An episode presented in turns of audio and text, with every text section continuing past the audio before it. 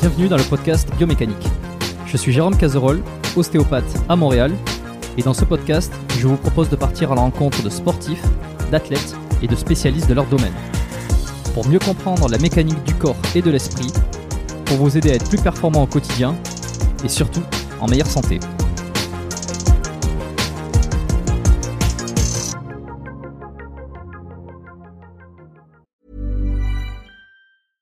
Sandra, and I'm just the professional your small business was looking for. But you didn't hire me because you didn't use LinkedIn jobs. LinkedIn has professionals you can't find anywhere else, including those who aren't actively looking for a new job but might be open to the perfect role, like me. In a given month, over 70% of LinkedIn users don't visit other leading job sites. So if you're not looking on LinkedIn, you'll miss out on great candidates like Sandra. Start hiring professionals like a professional. Post your free job on linkedin.com/achieve today. Voilà, on n'a plus, euh, on n'a plus le droit de dire de conneries maintenant. Euh, on était, on était full conneries depuis tout à l'heure. Non, c'est pas vrai. Non, parce que maintenant on est en, on, enregistre. Donc bon, bah écoute, euh, comme je t'ai dit, on, on va, on va, dérouler un peu sur, euh, sur cette thématique là. Euh, euh, comment essayer d'être un peu plus fort, d'être, d'être plus solide, que le corps se renforce, mais pas se renforce. Alors évidemment, il va y avoir fitness, bodybuilding qui va y passer par là, comme toujours.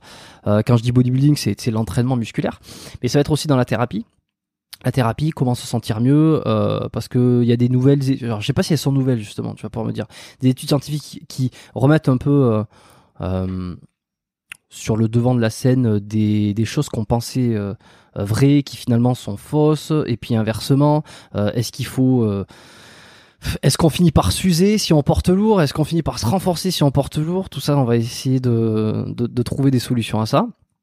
Et puis, euh, alors, tu vas me le dire, hein, je, je spoil vite fait, mais t'es ostéopathe aussi, on partage la même profession. Euh, il me semble que t'as ta vision à toi, tu vas pouvoir me l'expliquer. Mhm. Et, euh, et non, ça va être pas mal tout ça. Je vais te laisser te présenter, me dire un petit peu qui tu es. Euh, Ok, et ben Ouais. euh, alors euh, merci déjà pour l'invitation. Euh, donc moi je m'appelle Pierre-Élie Bernard, mon nom de famille c'est Bernard, mon prénom c'est Pierre-Élie, je précise parce que c'est pas toujours évident euh, vu mon prénom un peu bizarre. Euh, donc moi je suis ostéo depuis une dizaine d'années maintenant. Euh, Quand je même, hein. Ouais, 2012. 2012, donc euh, ça fait 10 ans. Euh, je me suis spécialisé particulièrement, ou en tout cas j'ai un intérêt particulier pour tout ce qui est douleur, euh, douleur musculo-squelettique, parce que j'avais enchaîné euh, mon après mon diplôme d'ostéo, j'avais fait un diplôme universitaire à la fac de Versailles sur le diagnostic des douleurs euh, de l'appareil neuromusculo-squelettique, donc euh, Mm. une formation un peu plus universitaire sur la douleur. Et, euh, et après, plus tardivement, je me suis particulièrement intéressé à l'aspect euh, du sport, à la base surtout d'un point de vue personnel en fait, parce que bah, parce que j'aime bien pratiquer du sport à titre perso et euh, j'ai décidé de me former un petit peu à côté sans forcément avoir un objectif professionnel de de d'intégrer ça dans ma pratique mais petit à petit ça Mm. se fait en fait. Euh, voilà. Donc euh, je suis vraiment spécialisé dans l'aspect prise en charge des douleurs. Et euh, et donc du coup j'ai depuis euh, officiellement depuis 2015, j'ai une chaîne YouTube. La chaîne a été créée en 2015, sauf que je n'ai jamais rien, mis dessus parce qu'il il m'a fallu beaucoup de temps pour me mettre en route. Et euh, je le fais de manière un peu plus sérieuse depuis euh, un an, je dirais. Donc euh, la chaîne qui s'appelle Les Chroniques de la douleur, qui est une chaîne sur laquelle je traite de douleur, de sport, le tout avec une approche la plus scientifique possible. C'est-à-dire que j'essaye de de sourcer chacune de mes affirmations parce que euh, on, on aura peut-être l'occasion de rediscuter, mais on trouve beaucoup beaucoup d'informations maintenant sur Internet. La difficulté, c'est plus de trouver de l'information, c'est de savoir à qui se fier et savoir un petit peu quelle est la fiabilité des informations qu'on peut trouver parce qu'il y a plein de gens qui vont dire plein de choses, parfois contradictoires, et c'est parfois difficile de savoir sur quoi ils se basent pour dire ça. Donc j'essaye, j'ai ce parti pris de me dire, voilà, euh, tout ce que je dis sur ma chaîne, j'essaye de le sourcer, de donner des références scientifiques, comme ça, ça laisse l'opportunité aux gens d'aller vérifier, et, et voilà. Ce qui, euh, j'imagine, ne peut pas plaire euh, à tout le monde, euh, cette histoire de référence scientifique, surtout au corps empirique. Je sais pas si le corps, un corps empirique pourrait exister, parce que les études, il y en a qui vont dire ouais, mais en fait, tu peux, il y a des études pour dire ça, des études qui vont dire le contraire, d'autres qui vont dire le contraire du contraire. Au final, ce qui compte vraiment, c'est l'expérience. Chose que, que j'entends, c'est, je pense qu'on m'a beaucoup catégorisé aussi euh, avec, notamment avec le podcast, comme quelqu'un qui, qui suit de cette lignée un peu scientifique, mhm. euh, alors que en réalité pas tant que ça. Je pense que j'aime bien me situer entre les deux, entre l'empirisme, la pratique, l'expérience et la, science. Je pense que les deux peuvent euh, cohabiter. Après, c'est sûr que euh, c'est pas toujours facile. Mais on, on, va revenir sur ta chaîne YouTube parce que c'est intéressant. Je pense qu'il y en a beaucoup qui ont dû l'avoir passé euh, sur parce que tu as une vidéo qui a, qui a quand même euh, atteint pas mal, qui, a fait un, sacré reach, comme on peut dire. Mhm. Euh, où il y a la vignette avec Ronnie Coleman sur euh, est-ce que porter lourd. Je crois que c'est ça, c'est porter lourd. Tout à fait. Est-ce que porter lourd, c'est mauvais pour le dos. Hmm. Et alors super vidéo que je recommande. D'ailleurs, pour ceux qui ne l'ont pas vu, qui écoutent le podcast et qui ont envie d'aller la voir, je, la laisserai dans les notes comme ça. Faites dérouler sur la description, vous aurez la vidéo pour aller la regarder. C'est quoi C'est 20, 25 minutes? Prenez un, bon moment, mais c'est. Euh, elle est bien, ouais. Euh, bah, les études, tout ça, non, elle est bien faite. Et euh, et donc, euh, je sais plus où c'est que que j'allais avec tout ce que je disais, mais t'as eu l'occasion de d'écouter, par exemple, les derniers podcasts que j'ai fait avec des thérapeutes, avec avec des ostéos ou des kinés? Oui, j'ai écouté celui avec Étienne Bulidon je crois que c'est comme ça qu'il s'appelle, et euh, mm. M, M ton kiné, et, mm. euh, et euh, Major Mouvement.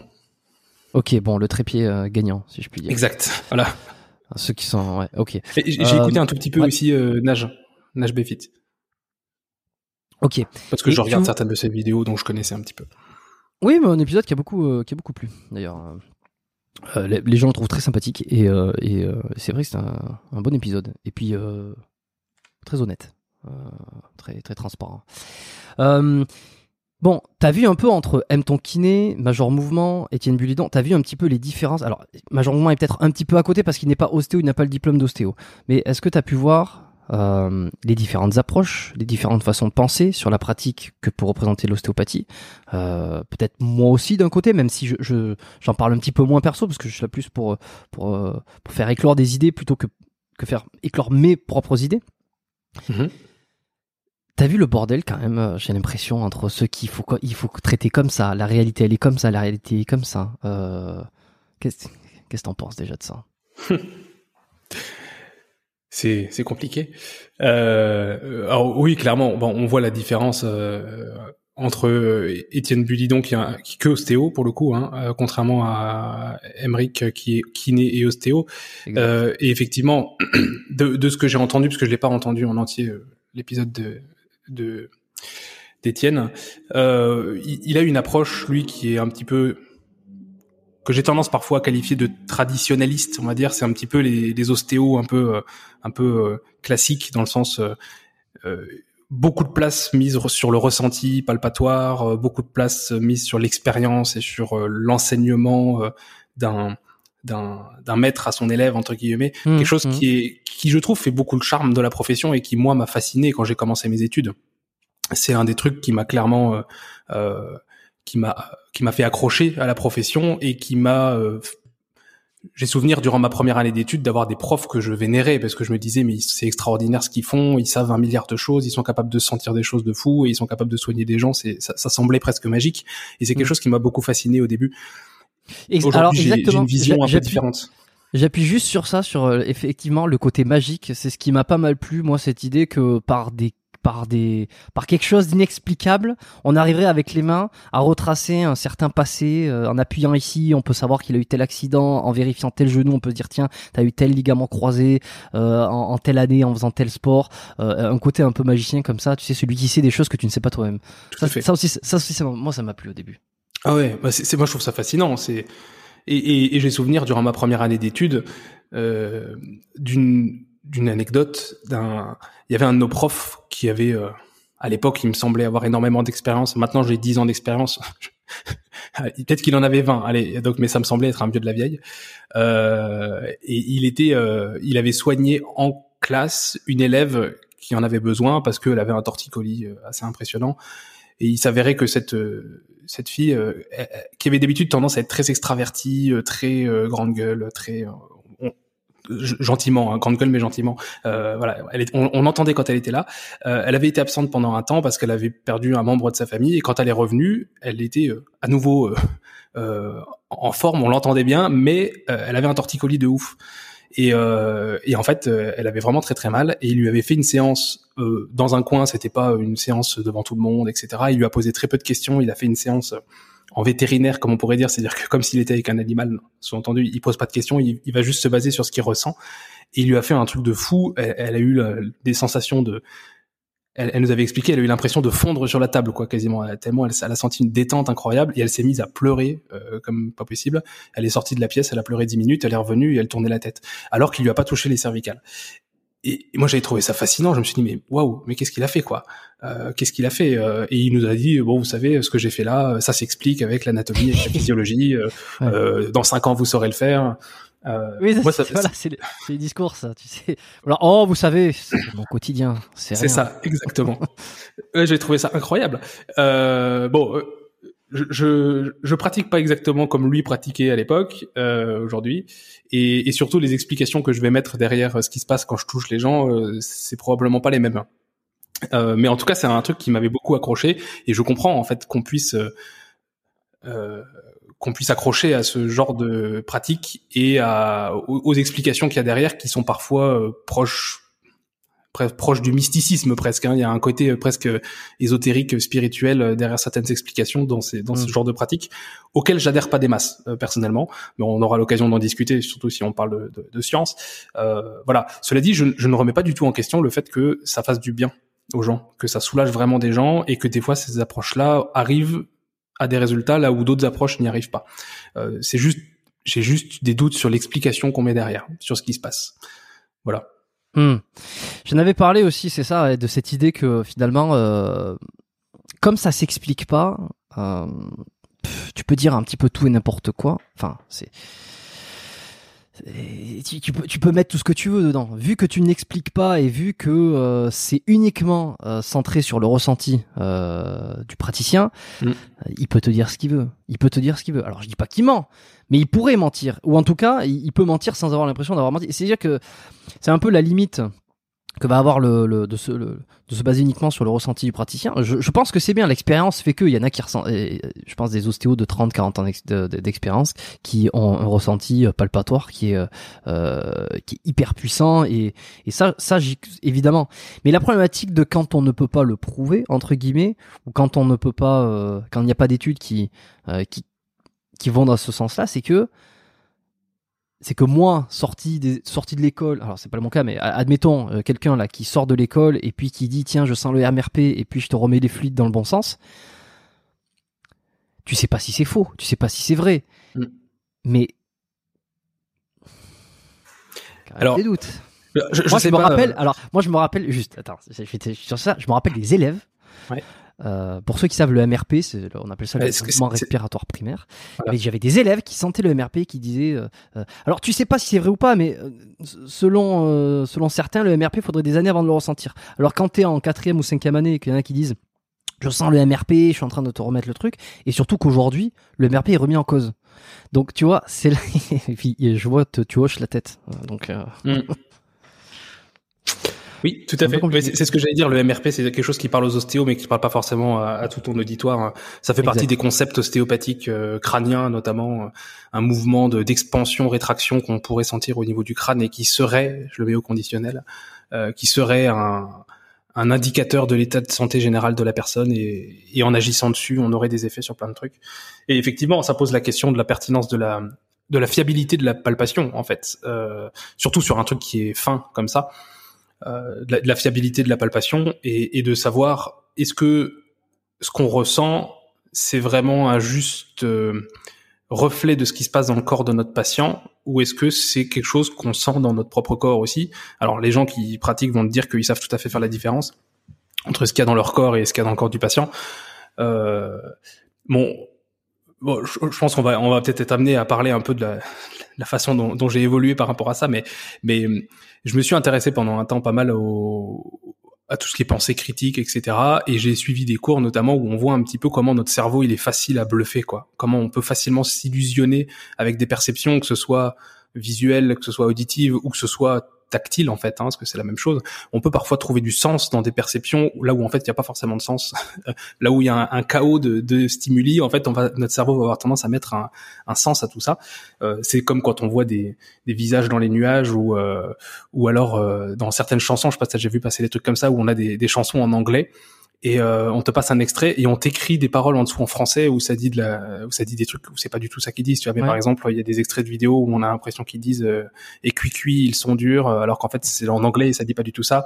Euh, oui voilà. Scorpion. C'est ça. Et voilà c'est de, de la pareidolie ça s'appelle. C'est le fait de, de réussir à remettre un sens là où en fait c'était pas du tout le sens le sens qu'il y avait. Et ça existe aussi au niveau sensitif en fait hein. on va ressentir des informations et si on essaie d'y mettre un sens on va y mettre un sens. Est-ce que c'est vraiment ce qui se passe dans le corps Est-ce que c'est vraiment pertinent par rapport à l'état de santé de notre patient C'est des questions qui sont complexes en fait et qui sont pas si évidentes que ça. Et, et ça hmm. fait partie des trucs qui m'ont fait beaucoup douter en fait hein, sur ce que je ressens ce que je ressentais euh, ou ce que je ressens euh, quand je touche un patient et oh, ça m'a bien mis le bordel hein. quand j'ai commencé à m'intéresser à ça euh, grosse remise en question sur ma pratique professionnelle en me disant mais qu'est-ce que je fais en fait? Est-ce que je suis pas juste en train de tenter des trucs en, en me basant sur des ressentis qui sont en fait plus une une représentation personnelle plutôt que ce qui se passe vraiment dans le corps du patient quoi. Voilà, c'est hmm. c'est complexe mais Et alors euh, l'approche biodynamique, t'en penserais quoi toi? Oh, quelle est ton quelle est ton envie sur l'approche biodynamique? Je, je connais pas bien. Honnêtement, je suis dans je viens d'une école où on a été formé euh, d'une d'une manière assez généraliste où on faisait une approche structurelle, on faisait des approches euh, plus euh, orientées crâne, orientées fascia, orientées euh, euh viscérales, etc. Euh, la biodynamie à proprement parler, on, on, on, a effleuré le truc. Je connais pas bien, je comprends pas bien, je saurais difficilement en parler. Honnêtement, je pratique pas du tout comme ça parce que je trouve quand même dans le vocabulaire qui est utilisé, je trouve qu'on est sur des concepts qui sont tellement flous. Euh, et encore une fois, vu les, les questionnements que j'ai par rapport à l'aspect sensitif ressenti. Mmh. Euh, j'ai du mal, voilà. Personnellement, j'ai du mal. j'ai du mal à, y, à comprendre ce qui se passerait ou je sais pas trop. Honnêtement, je sais pas trop. Moi, j'ai l'impression qu'on est sur presque. Alors, je connais pas non plus bien la, la biodynamique, mais on va dire, j'englobe tout ce qui est le, la perception extrêmement fine, tu vois. Donc, mmh. peut-être la, la, biodynamique, peut-être euh, le crânien aussi dans un certain sens, tout ce qui va être euh, le fluidique, le MRP. Alors, tu, on va on va revenir sur le MRP après un petit peu euh, sur ce qui se dit. Mais j'englobe tout ça, donc ce qui est la, palpation très fine, le ressenti très fin, euh, je l'assimilerai à quelque chose proche, et peut-être que je vais m'en attirer les foudres, mais c'est pas grave, euh, comme une espèce de magnétisme où je dis pas que ça existe pas. Je, parce que je n'en sais rien. Je dis pas, euh, je vais peut-être pouvoir m'aiguiller parce que tu as, peut-être des études euh, qui vont conduire sur ça. Euh, je dis pas que ça existe pas, je dis pas que c'est de la merde, je dis pas que euh, que personne le ressent, que c'est tout ça c'est inventé, parce que j'en sais rien au final. Euh, je dis juste que si jamais cette palpation très fine ou ce ressenti extrêmement fin euh, existe, je pense qu'elle n'est pas accessible à tout le monde. Un peu comme serait le, un espèce de pouvoir de guérison, un pouvoir de magnétisme. Euh, certains vont poser des mains, vont sentir des choses, des chaleurs, et puis vont te guérir, vont te guérir les, les, les comment, les, les brûlures. Je tu veux, moi, j'y crois dans le sens où, euh, alors peut-être que tout ça, il y a beaucoup de placebo, il y a beaucoup, j'en sais rien. Les, études, la science peut-être dit que non, ça n'existe pas, mais on a tous dû des témoignages de gens qui se sont brûlés, on a posé les mains et puis la douleur a disparu. Bon, je sais pas, je pense que ça provient quelque part. Et je pense que euh, cette palpation fine, c'est un peu la même chose. Elle, ça, ça, provient de quelque part, tous ces trucs-là, tu vois. Euh, Qu'il y en a qui vont être capables de le sentir, de jouer avec. Je pense que ça va être une fraction euh, toute petite. Et moi, ça m'a longtemps complexé. Euh, une, fraction toute petite de la population. Je termine ma phrase, pardon. Et moi, ça m'a beaucoup complexé pendant des années de me dire, euh, je ne, sens pas des fascias tels que on a voulu que, que je les sente. Je ne sens pas du crânien autre que euh, ce qu'on m'a décrit qu'il fallait que ça gonfle, que ça arrête de gonfler, que ça regonfle. Moi, quand je sens ça, j'ai l'impression juste que c'est le patient qui respire et en inspirant, euh, ça vient, euh, tu vois, la cage thoracique se gonfle, donc c'est un peu comme si le, crâne est, poussé un peu vers le haut et ensuite revient vers le bas. Donc je me suis moi, quand je sens que ça gonfle et que ça dégonfle, j'ai plutôt l'impression que c'est par rapport à la respiration. J'avais discuté avec un ostéo qui m'avait dit ah mais c'est justement ça le MRP, c'est la respiration. Donc je, je, pense que tous ces trucs-là existent, mais que il faut avoir comme un espèce de don pour le ressentir, tu vois. Et, et ça m'a beaucoup fait chier pendant des années. Je veux dire ouais, bah, en fait je suis pas. Et alors j'en suis revenu comme ça grâce à peut-être à, aller regarder des, des, informations différentes sur euh, une approche plus euh, euh, mécanique, plus structurelle. je dirais pas que le, le, nom du podcast vient de là, mais il y a un peu cette idée là aussi, tu vois. On, on, fait bouger. Fait intéressant. Alors je l'ai dit sur un enregistrement que j'ai fait avec HZod il y a pas longtemps. Mais j'ai une des patientes qui m'a vu parce que j'enregistre le, podcast les, deux jours d'affilée, donc c'est pour ça c'est tout frais dans ma tête. Mais j'ai cette patiente qui m'a dit tiens c'est la première fois qu'on me qu'on manipule autant comme touche, tu vois, parce qu'elle avait mal au genou, donc j'ai regardé le genou, je testais les ligaments, je bougeais, je faisais les les euh, je faisais les tiroirs, je faisais les abductions, adductions, donc il faut un petit peu manipuler, il faut regarder les bénisques, il faut appuyer, il faut euh, faut tester peut-être les mollets, les muscles, la cheville, est-ce que ça bouge, est-ce que c'est c'est est-ce qu'elle est pas trop coaptée, trop compressée, mhm. tout ça. Donc ça manipule. Elle me dit c'est la première fois que qu'un ostéo, elle, elle a vu deux ostéos avant euh, qui me qui me bouge autant. Hmm. qui me qui manipule autant. Je dis bah euh, oui bon bah chacun sa pratique mais si tu veux si à un moment donné je, je manipule pas je je vois pas comment je peux savoir ce qui va pas.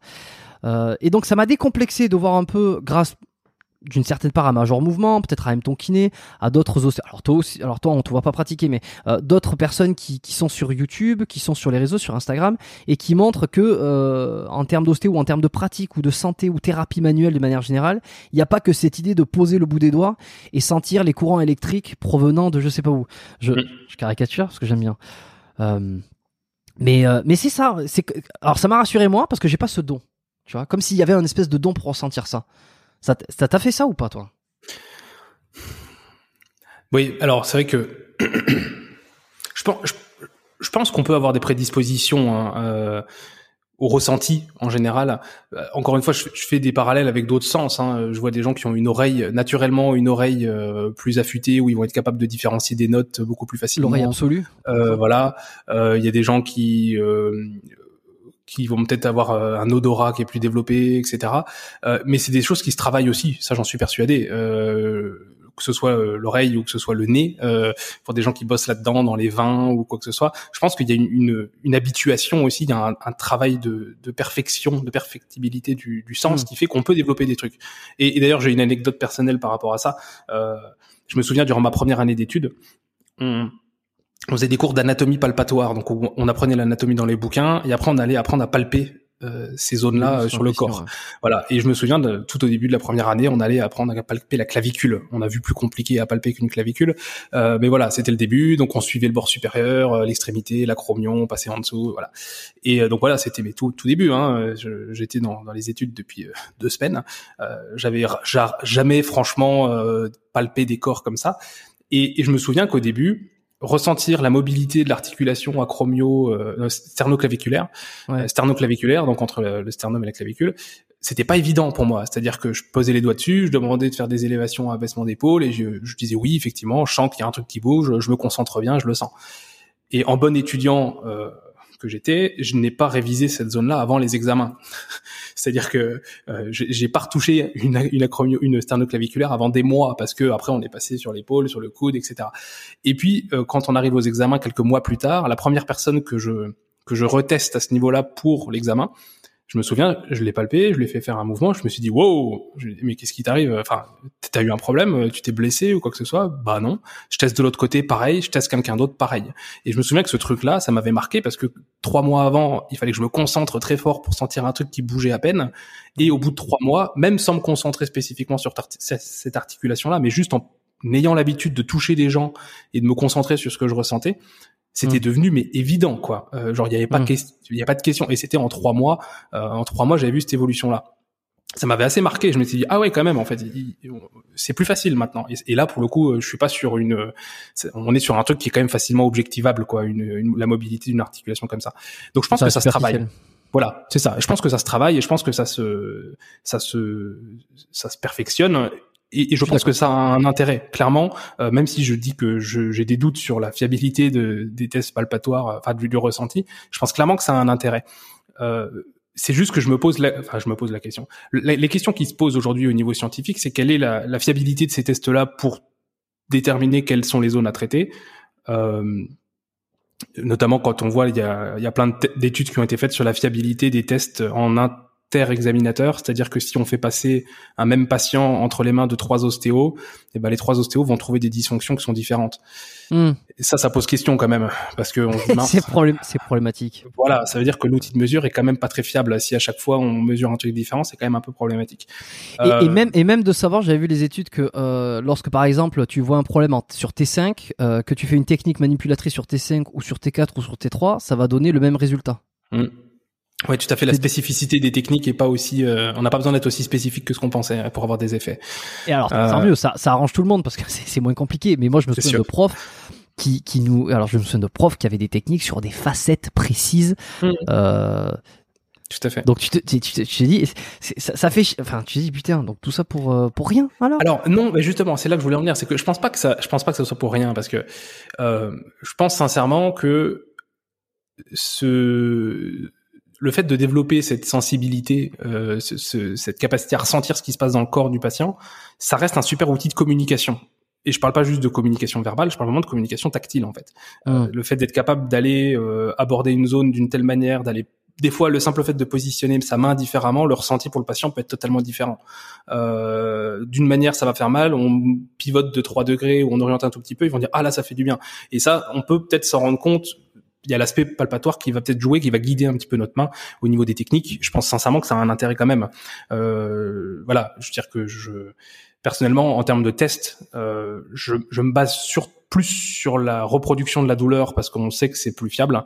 Euh, C'est-à-dire quand les patients ils ont mal, en fait, je vais beaucoup essayer de reproduire la douleur du patient, pas parce que je suis sadique, mais parce que j'ai envie de comprendre exactement ce qui redéclenche la douleur. Oui, mais ça, ça, ça se dit pas. Euh, et, et, et donc du coup, ça, permet de, comprendre exactement ce qui redéclenche la douleur. Je dis pas forcément la structure anatomique, mais au moins on arrive à comprendre la zone de la douleur et, le patient se rend compte que oui, oui, ah, c'est bon, vous avez trouvé l'endroit qui fait mal.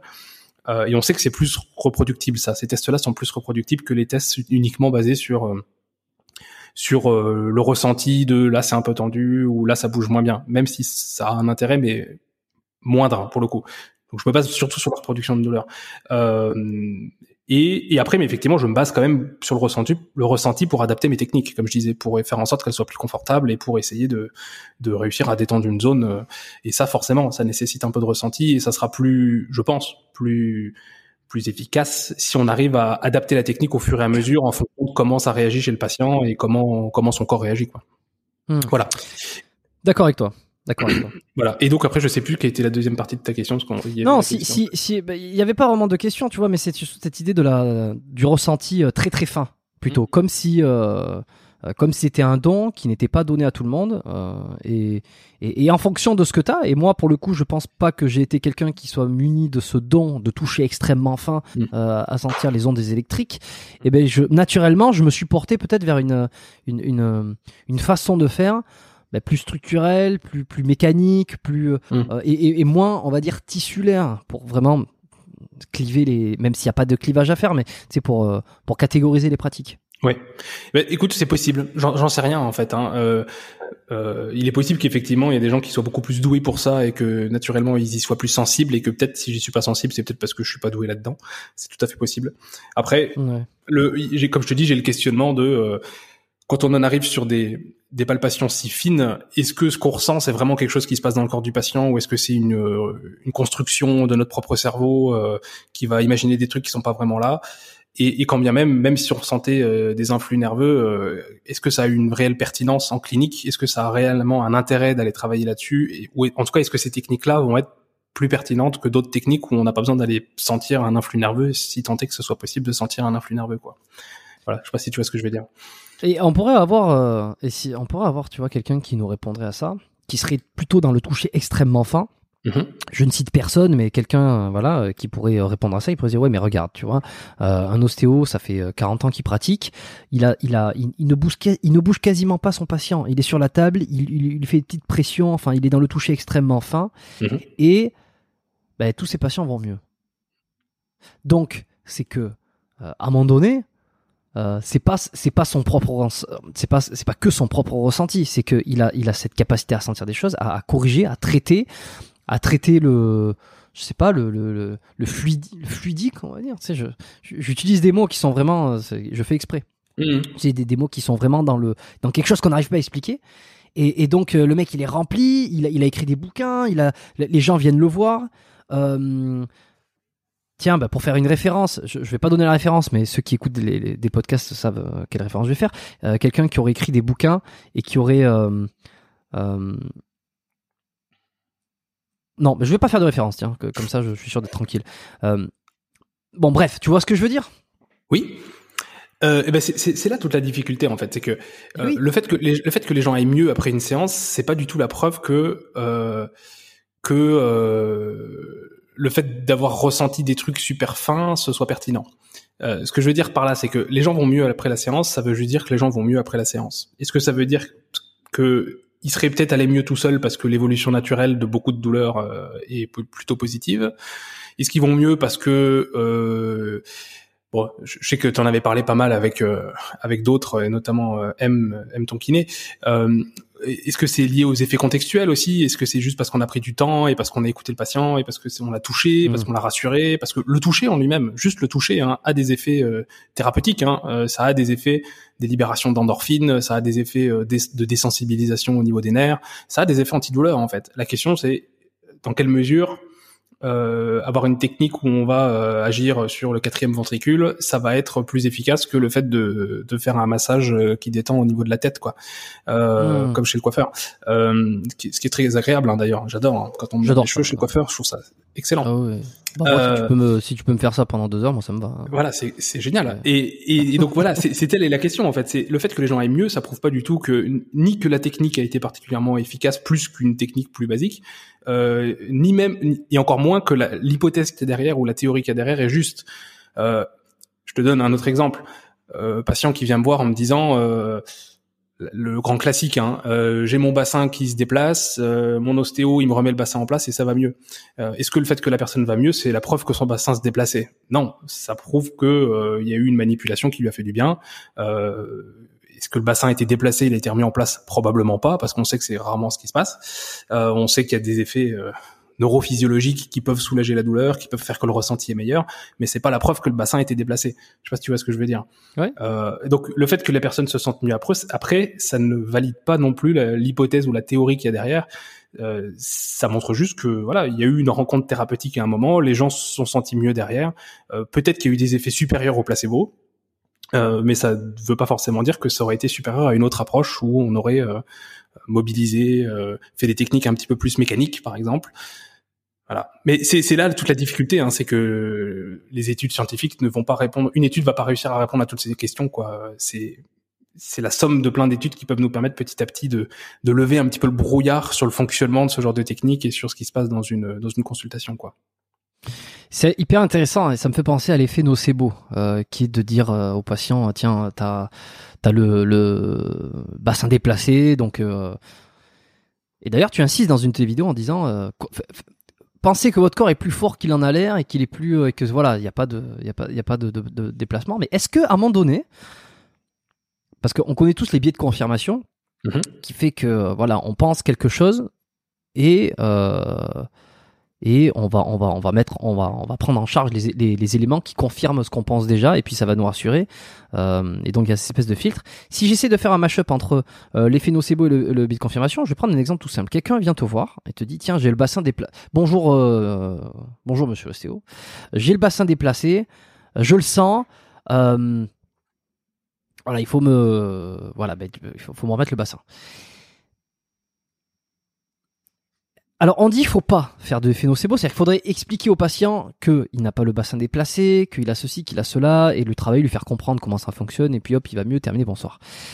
Euh, Est-ce qu'il n'y aurait pas une deuxième façon de faire qui pourrait dire, bah, tiens, tu, lui- tu appliques une technique sacroiliaque, par exemple, une technique sacrée, une technique, euh, tout ce que, euh, ce que tu veux, ce que tu, ce que tu retrouves en termes de dysfonction sur son bassin, et lui va avoir la sensation que tu lui as remis le bassin en place, donc ça lui confirme dans cette idée-là, boum, il va mieux, et en fait, effectivement, ce n'est pas tant le replacement du bassin qui fait qu'il va mieux, parce que ça n'a pas de preuve scientifique, mais l'idée qu'il a pensé qu'il avait le bassin déplacé et qu'il a le bassin replacé grâce à une technique que tu as fait, c'est du, euh, tu vois, c'est de la confirmation placebo.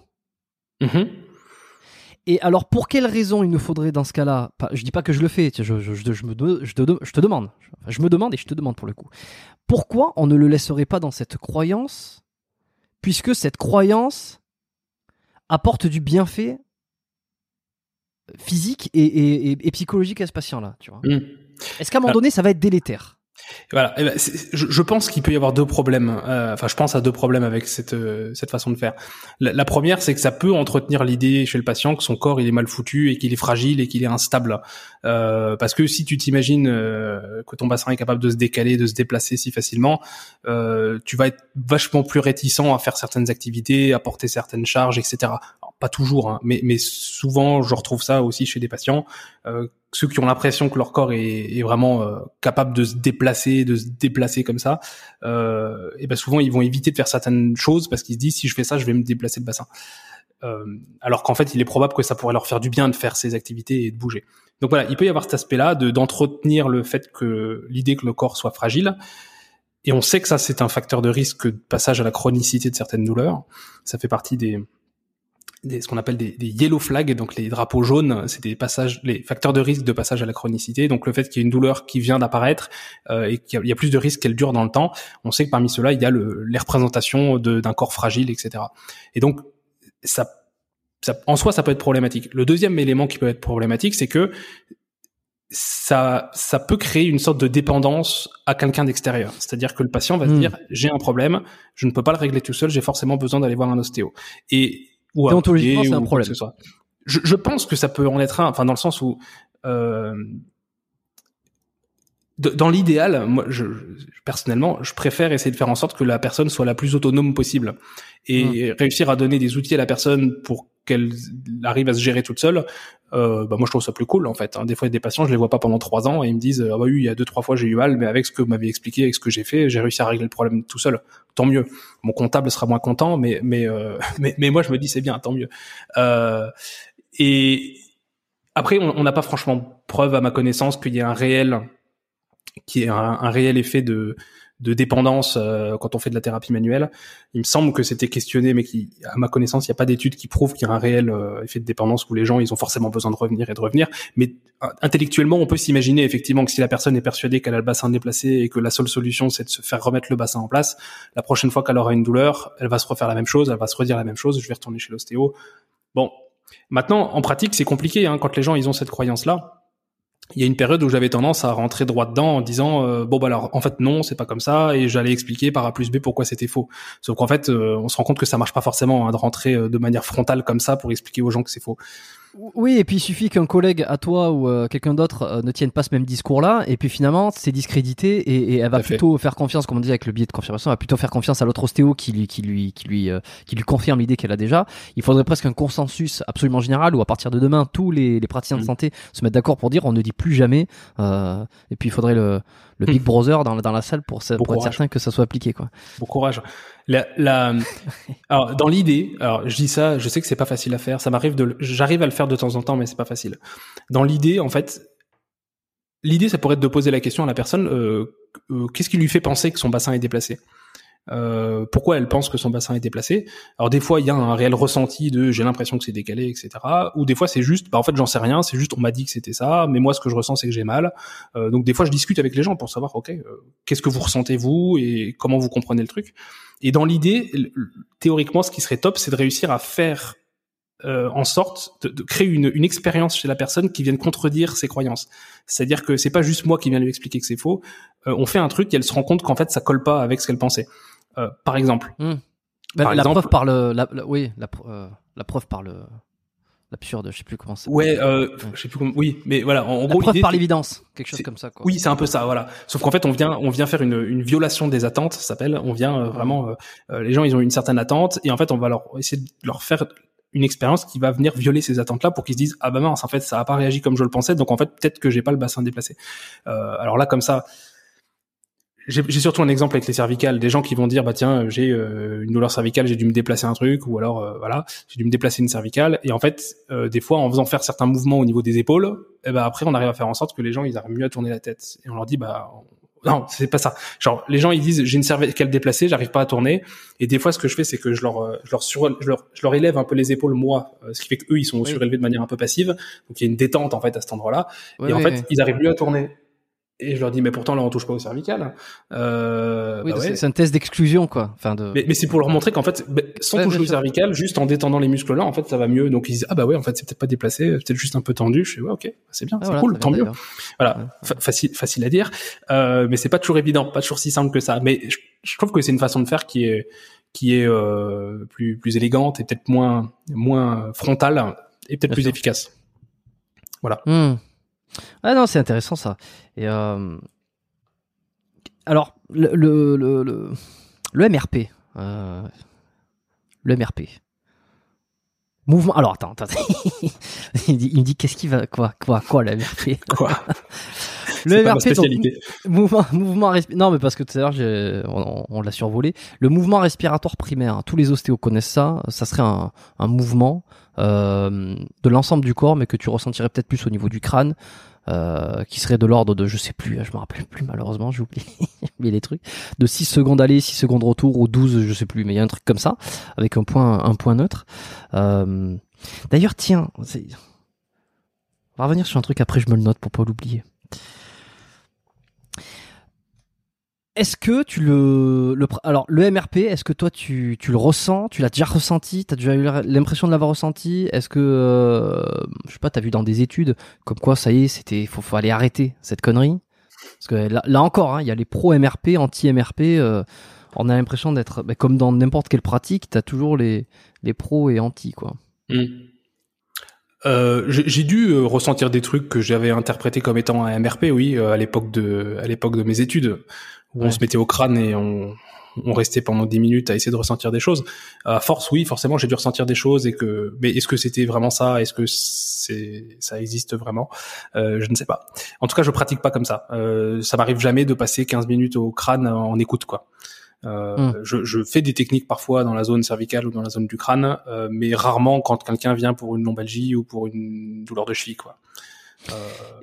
Et qu'un collègue ou euh, quelqu'un que tu peux entendre dire qui se dit, ben moi je trouverais ça, euh, je, trouve, ça assez aberrant, euh, je trouve ça fou que tu fasses pas de, quasiment pas de crânien. c'est tellement important en ostéo, j'arrive, j'ai du mal à comprendre. Qu'est-ce, qu'est-ce que tu lui réponds? Parce que bon, je l'ai entendu, je l'ai déjà entendu, et puis je l'entends de temps en temps. bon, j'ai ma réponse, mais quelle est la tienne? Je sais pas. Euh, en, vrai, c'est vrai que ça m'arrive rarement de discuter avec des gens qui font du, du crânien. Je suis peut-être dans une bulle d'ostéo qui est une approche un petit peu plus evidence-based, donc euh, ça fait longtemps que j'ai pas discuté avec un gros adepte du crânien. Donc je ne sais pas. Euh, j'ai envie de dire, bah, très bien. Enfin, si lui il se retrouve dans cette pratique et que ses patients sont satisfaits, euh, soit. Euh, euh, je pourrais lui apporter que la réponse que tous les ostéos vont dire, hein, c'est que bah, globalement, moi je pratique pas comme ça, je pratique d'une autre manière, mais les patients que j'ai sont plutôt satisfaits et globalement ça fonctionne plutôt bien. Donc mais ça n'a pas valeur de preuve, hein, ça reste de l'expérience personnelle. Hmm. Et mais personnellement, j'essaye de me baser, comme je dis, j'essaie de me baser au maximum, j'essaie d'intégrer les dernières données de la science dans ma pratique et euh, et clairement, quand quelqu'un vient avec une lombalgie, euh, me mettre au crâne et sentir le MRP, euh, ça arrive en 54e position après beaucoup d'autres choses qui me semblent beaucoup plus pertinentes. Hmm. Voilà. Et euh, ouais, bah, c'est ça rejoint ce que je peux dire. Hein, c'est souvent, moi, je, je vais répondre. Euh, j'ai déjà, j'avais déjà répondu au sein d'un des podcasts ici euh, sur cette idée-là que, ben en fait, moi, c'est pas un truc qui m'attire personnellement mm. en termes de, de, plaisir perso, euh, même s'il faut pas tout se baser sur son plaisir, mais c'est quand même important à long terme. C'est que ça me, c'est pas un truc qui me, qui me fait kiffer de rester 15 minutes au crâne. Euh, et, et, et, voilà, et que j'ai une approche différente. Et, euh, et généralement, ça suffit.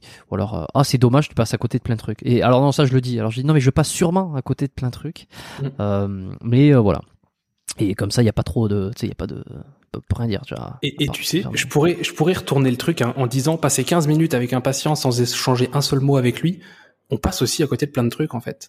Euh, dans le sens où, moi, c'est un truc qui a beaucoup changé dans ma façon de pratiquer, c'est que le côté relationnel, le côté échange euh, verbal, mm. euh, que le patient m'explique un petit peu ce qu'il ressent, euh, qui m'explique comment il comprend son, sa douleur, et qui m'explique aussi le contexte de vie dans lequel il est. bah moi je trouve ça vachement enrichissant en fait et ça me permet vachement mieux de comprendre ce qui se passe pour les patients et pourquoi la douleur est apparue et, et tout ça bah, je pourrais pas l'avoir si j'étais juste dans mes mains. Et si j'étais pas avec le patient entre guillemets euh, en train d'échanger avec la personne. Et, et, voilà. Et donc voilà j'aurais tendance à dire passer 15 minutes avec le patient sans parler avec lui bah oui on passe à côté de plein de trucs aussi c'est dommage. Parce qu'en 15 minutes ils peuvent nous raconter beaucoup de choses qui parfois mm. permettent de vachement mieux comprendre la situation dans laquelle ils sont et, mm. et, parfois vachement mieux les aider à comprendre la situation dans laquelle ils sont. Et ça ça peut se passer aussi euh, plus je pense plus facilement à travers l'échange verbal que à travers euh, les tissus.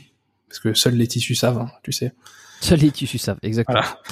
Euh, et puis les les euh, les mages, les grands mages aussi, ils savent, ils mm. savent plus que. Bon, mais je, je plaisante. Il y a un petit peu de sarcasme euh, parce qu'il y a toujours cette idée. Euh, c'est très élitiste. Ce, ce métier est, est, parfois très élitiste euh, dans le sens où les plus anciens ou ceux qui ont, c'est un peu comme s'ils avaient la, la, vérité absolue, un peu comme le druide, tu sais, qui aurait la formule magique. Et bon, voilà. Donc c'est à la fois, c'est des fois frustrant, comme c'est des fois risible. Euh, je pense qu'il y a tout. C'est un peu comme dans, dans, dans toutes les sphères. Euh, T'as ceux qui se prennent pour des génies, euh, ceux qui en sont vraiment.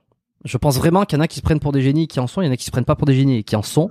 Euh, et puis euh, inversement, hein, il y a ceux qui ne sont pas du tout des génies et euh, qui, qui, qui savent que ce ne sont pas des génies. Euh, alors c'est pas du tout de la fausse modestie, mais je suis vraiment, je me considère vraiment dans cette catégorie. Hein. Moi, je, je ne me considère pas comme un génie du tout, mais du tout et euh, j'essaie de faire de mon mieux. Et, et, je sais que je suis pas je, je sais que je suis pas un génie. C'est à dire que quand je vois quand j'entends des discussions ou que je discute avec certains ostéos je sais pertinemment qu'ils sont euh, dans leur approche dans leur façon de faire qui sont euh, qui sont bien meilleurs que moi tu vois. Ça veut pas alors c'est ça qui, qui, est assez paradoxal et c'est pour ça que c'est toujours très drôle. Ça veut pas forcément dire qu'ils ont de meilleurs résultats. Euh, et puis alors là où c'est hyper intéressant aussi euh, c'est qu'il n'y a pas qu'une question technique c'est qu'il y a la question de la communication, et ça, pour le coup, on en avait parlé avec euh, euh la, la, question de la communication, de la connexion, et puis ce petit côté, euh, alors là, ça va pas plaire à beaucoup, mais ce petit côté vendeur, ce petit côté commercial, je suis désolé. Si t'as, non mais, enfin, on va dire ce qu'on veut, et puis ça va peut-être euh, faire gueuler certains, mais ceux qui sont dans les deux, trois premières années, première, deuxième année de leur, de leur pratique professionnelle, ils vont pas me dire le contraire. Si un minimum tu ne fais pas ton commercial, mais on va peut-être pouvoir définir ce que c'est qu'un commercial. Oui, c'est ça, ça dépend définir. ce que tu euh, commercial. Mais t'as beau être le plus, le plus grand génie du monde. Moi, je suis pas d'accord sur l'idée que euh, j'avais entendu ça dans un podcast qui était plus business. Euh, si ton produit est génial, tu n'as pas besoin de marketing. Hmm. Et on peut ramener ça sur l'ostéopathie. Si ton ta pratique est géniale et que tu es très bon, tu n'as pas besoin de te vendre. Eh bien moi j'y crois pas. Parce qu'aujourd'hui, avec le monde qu'il y a, avec le brouhaha, le bruit ambiant, avec euh, si tu ne sais pas minimum te vendre, te faire découvrir, te faire te, te bâtir un petit peu tout ça, t'as beau être un génie, ça, ne marchera pas. Alors il y a ça, et puis euh, dans le fait d'être commercial, il y a le fait, il y a la relation avec le patient, parce que une technique euh, sur le MRP, sur tout ce que tu veux, d'accord, mais si tu n'es pas capable d'expliquer au patient, d'avoir une, euh, de, de, de, lui donner le, le, les clés aussi de son, de sa santé. De lui parler correctement, de connecter avec lui, d'avoir des échanges peut-être un peu plus personnels et de rentrer dans ce système de confiance, t'as beau avoir les meilleures techniques du monde, être le meilleur génie, c'est, tout le monde s'en fout. Mm-hmm. Personne ne le dit, ça. On parle toujours. Non mais attends, je suis le premier. Hein. Ça fait euh, ça fait 45 minutes qu'on parle beaucoup de technique. Euh, mais dans les études, dans les dans, dans, les études, les, cursus ostéo, on parle jamais de cet aspect-là. Mm. C'est qu'à un moment donné, si humainement, commercialement, entrepreneurialement, je sais pas, t'es pas bon, ce sera pas un bon ostéo. Mm. Alors, je sais que dans la tête de beaucoup de gens, euh, le, terme de marketing est un petit peu euh, péjoratif. Hein. Est-ce que tu parlais de marketing euh, juste avant avec un produit on, peut se poser la question est-ce qu'un soin est, peut-être considéré comme un produit, comme un autre? Ça, La question se pose sérieusement. Ça, ça, pose des questions éthiques, je pense aussi. Mais je suis d'accord avec ce que tu dis dans le sens euh, où ben, si t'es le meilleur thérapeute. Bah, à partir du moment où il y a un échange, euh, il y a un échange de, de ressources. Euh, mm. C'est qu'un traitement contre contre une contre un tarif, mm. c'est un produit, service, appelle ça comme tu veux, mais c'est quelque chose de de, de monétisable, de, de de de valeur. Oui, tout à fait, tout à fait. mais effectivement, on, on après, on rentre dans des questionnements sur lesquels je suis pas forcément le plus compétent, mais effectivement, on peut se poser la question est-ce que c'est bien éthique de, de, de comparer ça à d'autres produits qui pourraient se vendre beaucoup plus cher? J'en sais rien. Honnêtement, je sais pas. Mais après, le, côté marketing, comme je disais, ça, souvent c'est considéré comme euh, on va mentir aux gens euh, pour euh, leur vendre un truc dont ils n'ont pas besoin. En gros, on va survendre un truc pour essayer de leur donner quelque chose dont ils n'ont pas besoin, alors que pas forcément en fait. Hein. Je pense que des fois, ça peut juste être être clair avec ce qu'on propose comme service et qu'est-ce qu'on a de différent par rapport aux autres. Et, et je pense que c'est un bon moyen. Enfin, comme tu disais, tu peux être très très bon thérapeute. Si personne te trouve et personne vient te consulter, euh, ça va être compliqué euh, de, d'en vivre et de t'améliorer aussi. Donc il y a forcément un moment où et d'en faire profiter les gens. Tout à fait. Et c'est pour ça que je pense qu'effectivement, il y a forcément un moment où il faut être capable de d'être visible au moins, sans forcément être agressif, euh, aller chercher les gens, euh, leur envoyer des mails euh, euh ou d'aller déposer des flyers sur les voitures. mais mais en tout cas, être visible, être trouvable et être clair sur ce qu'on propose. Et je sais que moi, quand je me suis installé il y a une dizaine d'années, dans la ville où je suis, alors c'est une petite ville, on est 40 000 habitants. Quand je me suis installé, il y avait déjà une dizaine d'ostéos. Et à l'époque, c'était impossible de aucun ostéo qui était installé, on pouvait savoir euh, combien coûtait la consultation, euh, comment il pratiquait, comment ça se passait, combien de temps ça durait. On savait pas. On était obligé d'appeler éventuellement, mais sur internet il y avait zéro info. Et moi c'est un des mmh. premiers trucs que j'ai fait. J'ai fait un site internet où j'ai expliqué voilà ma formation, euh, voilà ce que je propose, ce que je fais, voilà à quoi ressemble une consultation, voilà combien de temps ça dure, voilà combien ça coûte, euh, voilà les questions auxquelles les gens peuvent se poser des questions sur comment ça se passe, est-ce que je dois venir en sous-vêtements ou pas, machin, etc. C'était clair. Au moins les gens, ils avaient des informations et ils pouvaient décider de venir ou pas. Mais pour moi, ça me semblait être euh, euh important d'avoir cette, cette, comment dire, être clair quoi sur ce qu'on proposait, sur ce que je proposais. Et parfois, on pourrait considérer ça comme du marketing entre guillemets, mais pour moi, c'est juste être annoncer la couleur entre guillemets. C'est voilà ce que je propose, voilà ce que je propose pas. Et oui, dans, dans ce sens-là, effectivement, je pense que c'est important d'être capable d'être euh, au moins visible. Après, dans la consultation, je pense que c'est encore autre chose parce que la démarche est plus la même. La personne, elle est là de toute façon, donc elle a déjà fait la démarche de venir. Et, et l'aspect communication est effectivement, je pense, super important. Et quand je regarde d'ailleurs euh, les retours que j'ai de certains de mes patients, euh, ceux qui sont contents, c'est en général euh, le fait justement que je prends le temps et que je suis à l'écoute et que j'explique, etc. Et moi, c'est un truc que j'aime bien faire et, et, je prends du plaisir à faire ça. Et je pense que ça contribue pour beaucoup aux réussites que je peux avoir. Donc l'aspect communication, clairement, et là-dessus je, je, rejoins pas mal ce que disait Emric euh, dans, dans, dans l'épisode, euh, l'aspect communication pour moi est central quoi dans la consultation euh, sur pour créer une bonne alliance thérapeutique, pour que les gens ils soient en confiance, pour que euh, pour que moi je comprenne ce qui amène exactement la personne et que je comprenne exactement ce qu'elle vient chercher. Parce que des fois, la première chose qu'elle nous dit, c'est pas forcément ça qui l'amène. C'est-à-dire que des fois les gens me disent voilà j'ai mal dans le bas du dos et en fait des fois au bout d'un certain temps euh, je me rends compte que le problème c'est pas le bas du dos. En fait eux ce qui les amène c'est pas qu'ils ont mal au dos, c'est que en fait ils sont inquiets parce qu'ils savent pas ce qu'ils peuvent faire ou alors ils ont peur que ça va que ça va empirer et des fois leur demande c'est pas juste d'avoir moins mal, c'est surtout de comprendre ce qui se passe et d'être rassuré par exemple. Et ça si on discute pas avec les gens, si des fois on pose pas la question clairement euh, qu'est-ce que vous attendez de moi ou qu'est-ce que qu'est-ce que je peux faire pour vous concrètement euh, bah, Des fois, on n'a pas cette information-là. Mmh. Et ça, ça passe vraiment par la communication. Et je trouve ça fascinant. C'est ce qui fait, je trouve, que le, le, métier est si intéressant, en fait, et que entre deux personnes qui ont des douleurs lombaires, euh, c'est ce qui fait que je vais pas m'embêter, euh, je vais pas m'emmerder parce que je vais pas me dire à chaque fois, bon bah très bien, je vais faire du, des techniques myotensives sur le carré des lombes et je vais faire une, je vais aller faire craquer les lombaires à droite. oui, ça, ça serait chiant si je faisais que ça. Mais ce que je trouve vraiment intéressant, c'est ça, c'est cet aspect échange avec les gens pour comprendre qu'est-ce que, qu'est-ce qui eux les amène, qu'est-ce qui eux leur pose problème avec cette douleur et qu'est-ce qu'ils attendent exactement. Voilà. Et pour, dans certains cas, l'attente, ça peut être juste, euh, j'aimerais comprendre, je veux être assuré, euh, je veux savoir si je peux continuer à faire mon sport, est-ce que je dois adapter, est-ce que je dois arrêter? Voilà, et ça, ils le disent pas forcément spontanément. Hmm. Voilà. non, mais je voulais, euh, je voulais juste, euh, voilà, revenir juste sur ce, ce petit truc-là. C'était un peu spontané parce que on parle beaucoup de technique. On a, on a parlé beaucoup de technique, un peu moins de ce côté-là, et qui pour moi est presque euh, à moitié, si ce n'est plus important que la technique en elle-même. Juste pour une, une, dernière petite chose peut-être sur la technique, c'est sur la dysfonction ostéopathique. C'est un petit mm. peu le je sais pas le, le, le pilier de, de, voûte je sais pas si ça se dit euh, un peu de la, la profession euh, à savoir une dysfonction c'est sur une articulation euh, par exemple qui pour peut-être ceux qui savent pas du tout on, va tester une une vertèbre on va tester sa rotation gauche sa rotation droite euh, en gros s'il y a plus de rotation gauche que de rotation droite on va dire grosso modo, qu'il y a une euh, dysfonction en rotation euh, gauche, du- du côté où il y a le plus de rotation.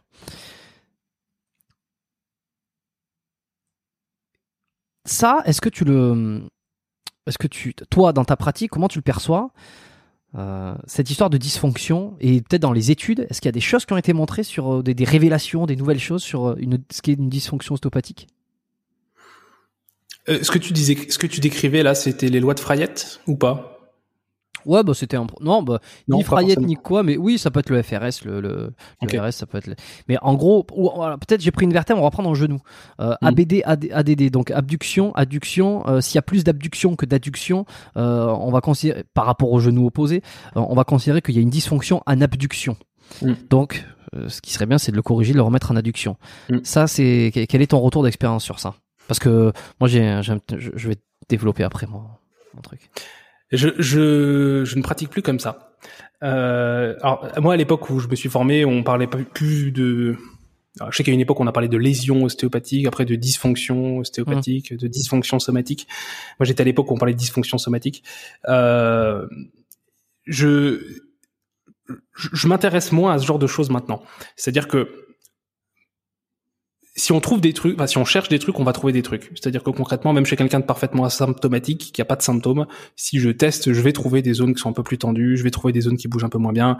Euh, mais le corps arrive parfaitement à s'adapter en fait. Les gens Et arrivent il à n'y a pas de douleur. Ouais. et il n'y a pas de douleur. Et il n'y a pas forcément de gêne ou de restriction dans les activités euh, ni de la vie quotidienne, ni euh, sportive.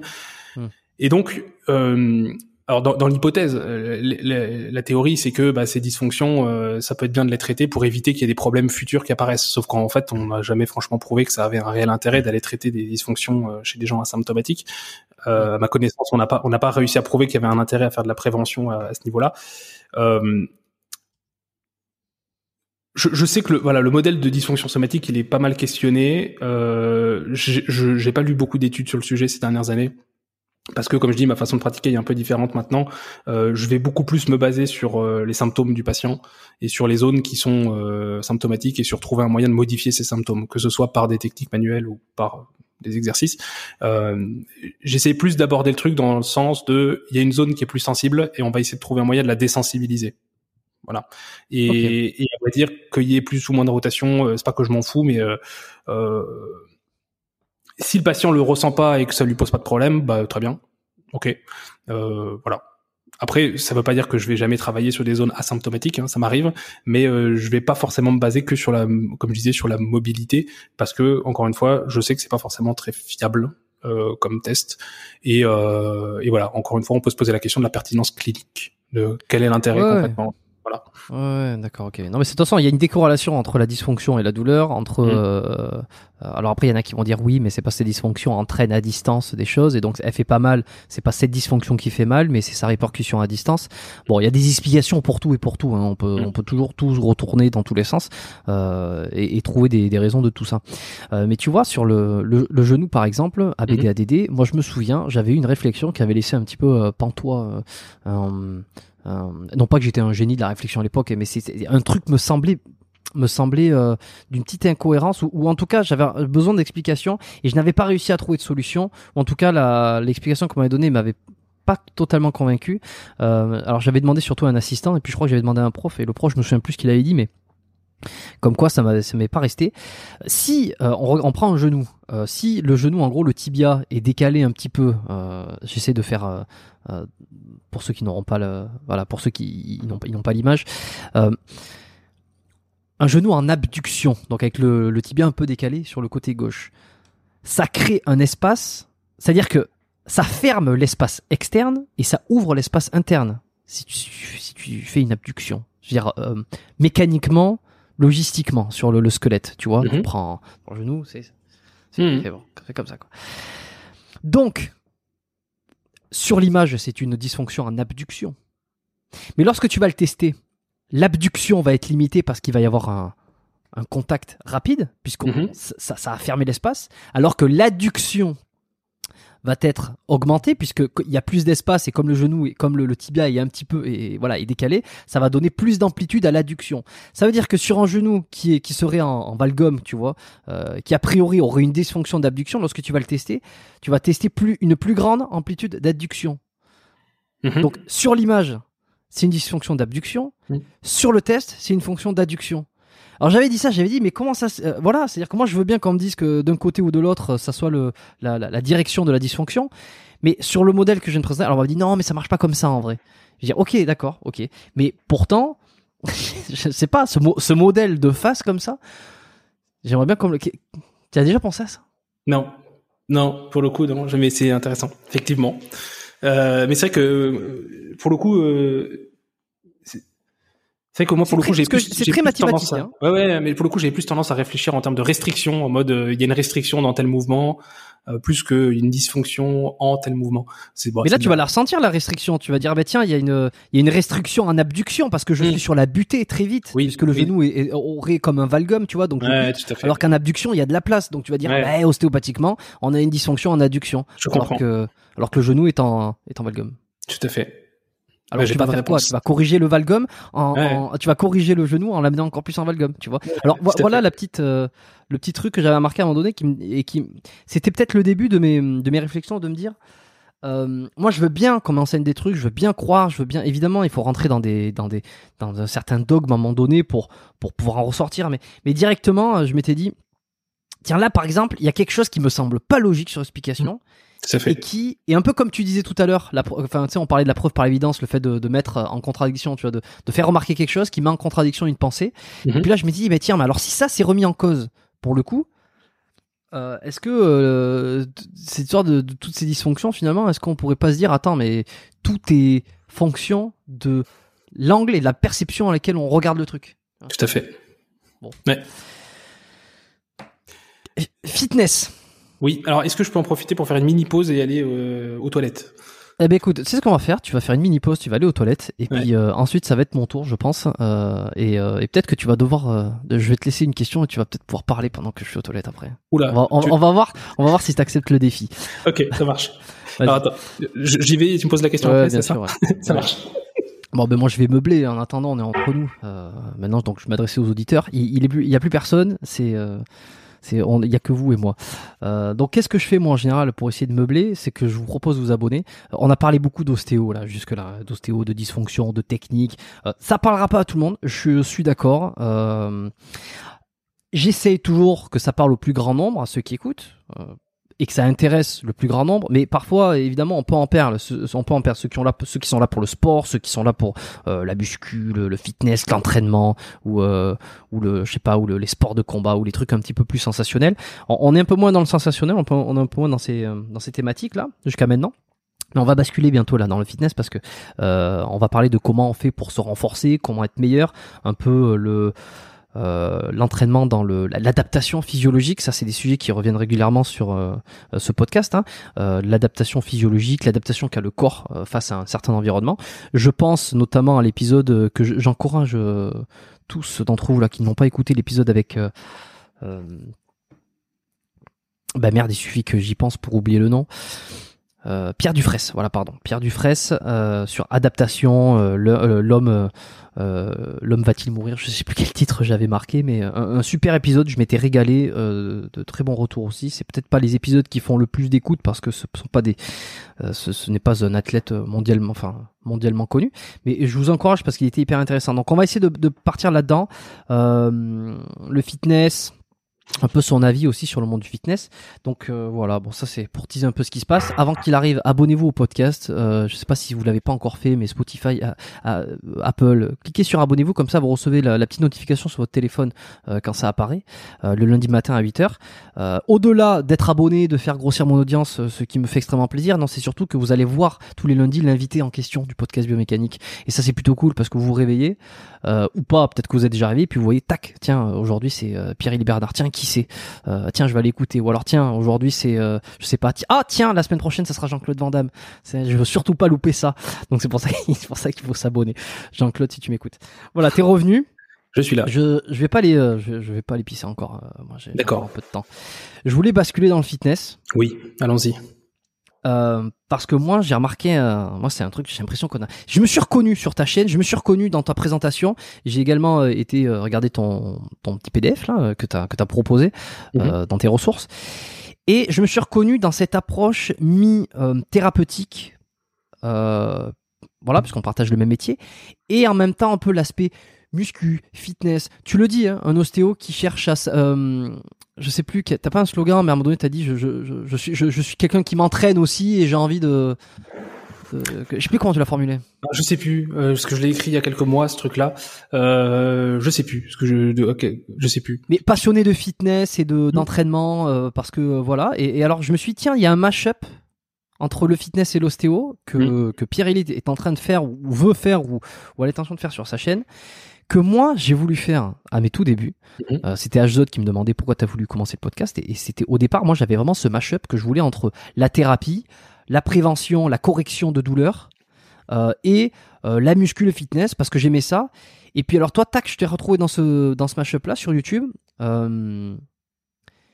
un moment donné moi ça me paraissait hyper logique que tous les ostéos aient ce côté fitness. Parce que peut-être que j'ai lu les deux laviers, peut-être que j'ai lu des bouquins un peu de posturaux, euh, de renforcement. Je me suis dit, tiens, quoi, comment on fait pour être en meilleure forme?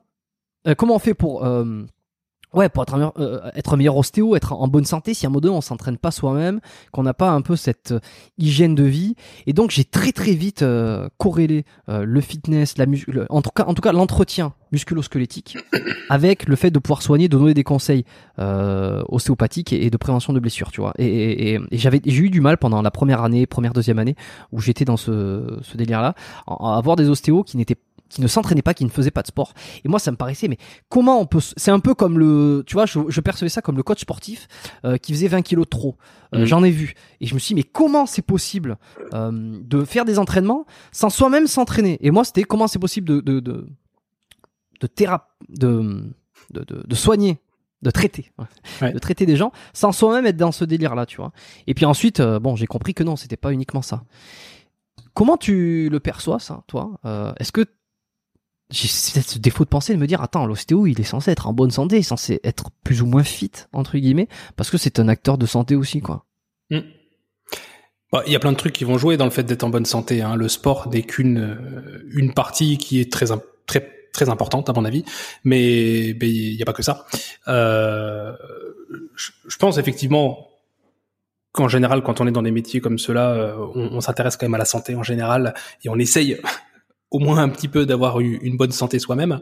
Euh, maintenant, après, on, fitness pas forcément. Enfin, moi, je vois, j'ai des copains qui sont ostéo, qui font d'autres sports aussi. Hein, Ouais, ouais. euh, parce que concrètement, euh, je pense que les bénéfices pour la santé sont sensiblement les mêmes, hein, qu'on fasse euh, de la muscu ou, ou de l'escalade ou de la course à pied ou, ou que sais-je.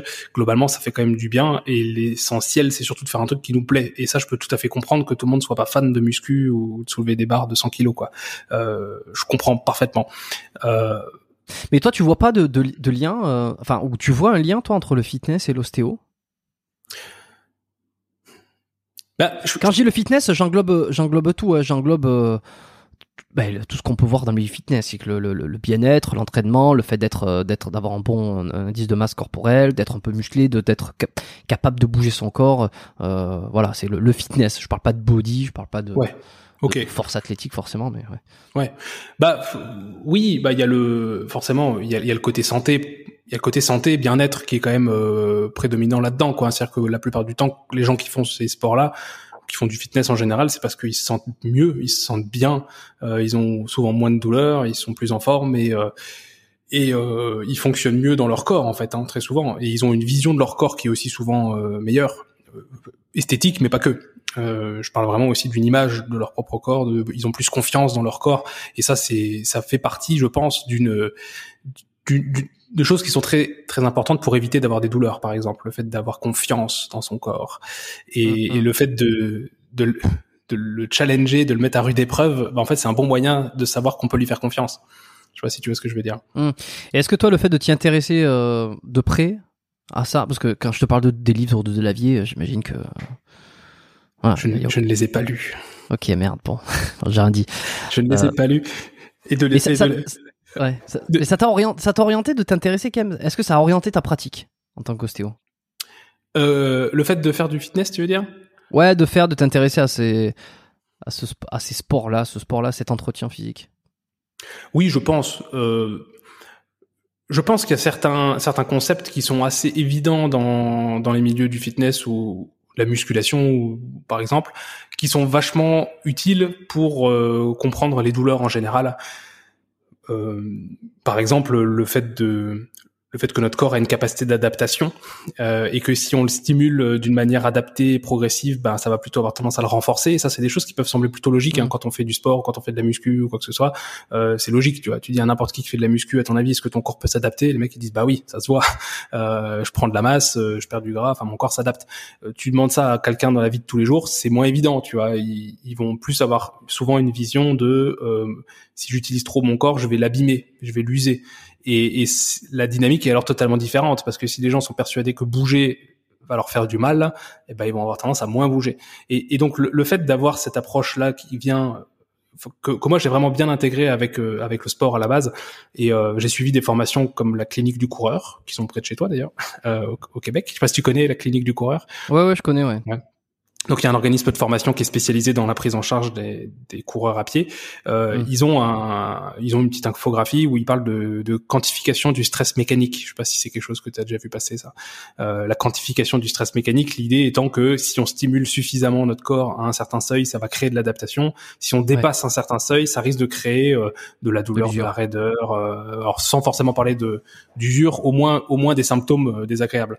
Et que en fait très souvent une bonne partie des problématiques liées qu'on trouve chez le coureur à pied, mais c'est vrai aussi dans d'autres sports, euh, sont souvent liés à un problème de dosage en fait. Hein. Quelqu'un qui d'un coup va augmenter beaucoup son volume d'entraînement, et eh ben en fait il va dépasser la ligne rouge qui va faire qu'il va y avoir des douleurs, des raideurs qui apparaissent, pas parce qu'il a mal fait une technique, pas parce que euh, pas parce qu'il est mal foutu ou qu'il est fragile, juste parce qu'il en a trop fait trop rapidement quoi, et que des fois le fait de mieux mieux gérer son entraînement, ça va beaucoup aider. Et ça c'est compréhensible facilement en fait dans le milieu du sport mais mais c'est vrai aussi dans la vie de tous les jours pour des gens qui sont plus sédentaires quoi. Euh, Le mmh. patient qui vient me voir en me disant euh, j'ai super mal, euh, bah tiens ce matin une patiente que j'ai vue qui qui euh, avait euh, tenu un bureau de vote pour les présidentielles et donc elle a passé toute la journée euh, dans des positions qu'elle n'avait pas l'habitude à faire des trucs qu'elle n'avait pas l'habitude et ça lui a déclenché des douleurs. Alors c'est des efforts qui sont pas très physiques mais vu qu'elle est sédentaire, ça a été vraiment inhabituel et ça a déclenché des trucs parce que position inhabituelle, effort inhabituel, un petit peu trop prolongé, et boum, douleur. Et, et ça veut pas dire que ces positions-là étaient mauvaises, ça veut pas dire que que que ce qu'elle a fait c'était beaucoup trop, c'est juste c'était peut-être trop pour elle à ce moment-là, quoi. Voilà, la gestion du volume d'entraînement, ça c'est un truc que je trouve vachement intéressant dans le milieu du sport et qui me permet de mieux expliquer des choses dans la vie de tous les jours aux patients aussi.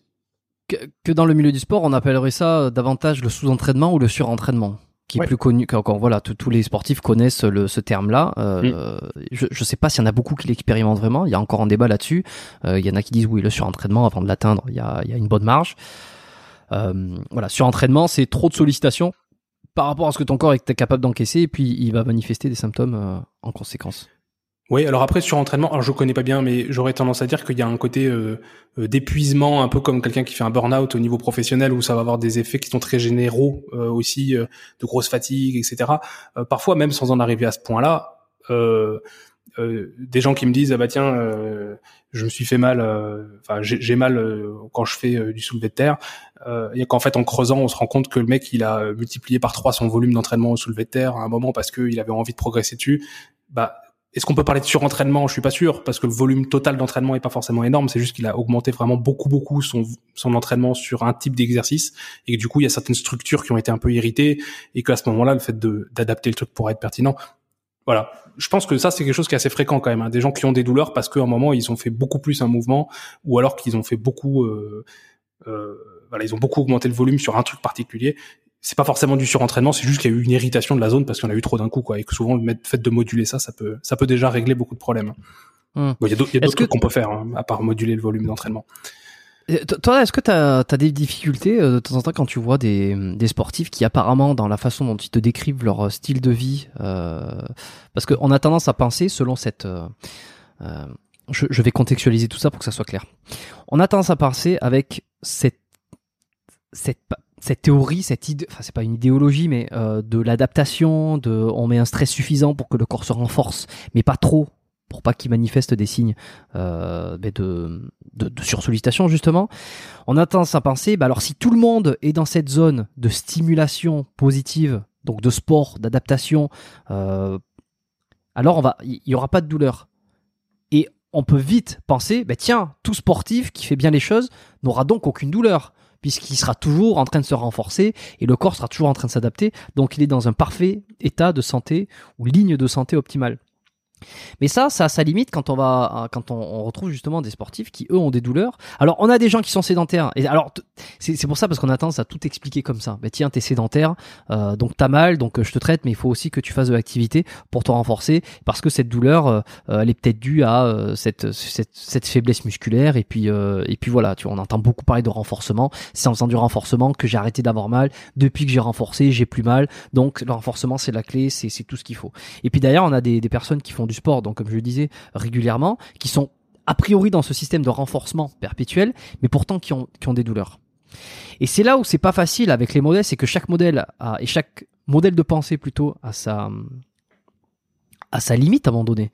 C'est que tu ne peux pas tout expliquer selon un prisme.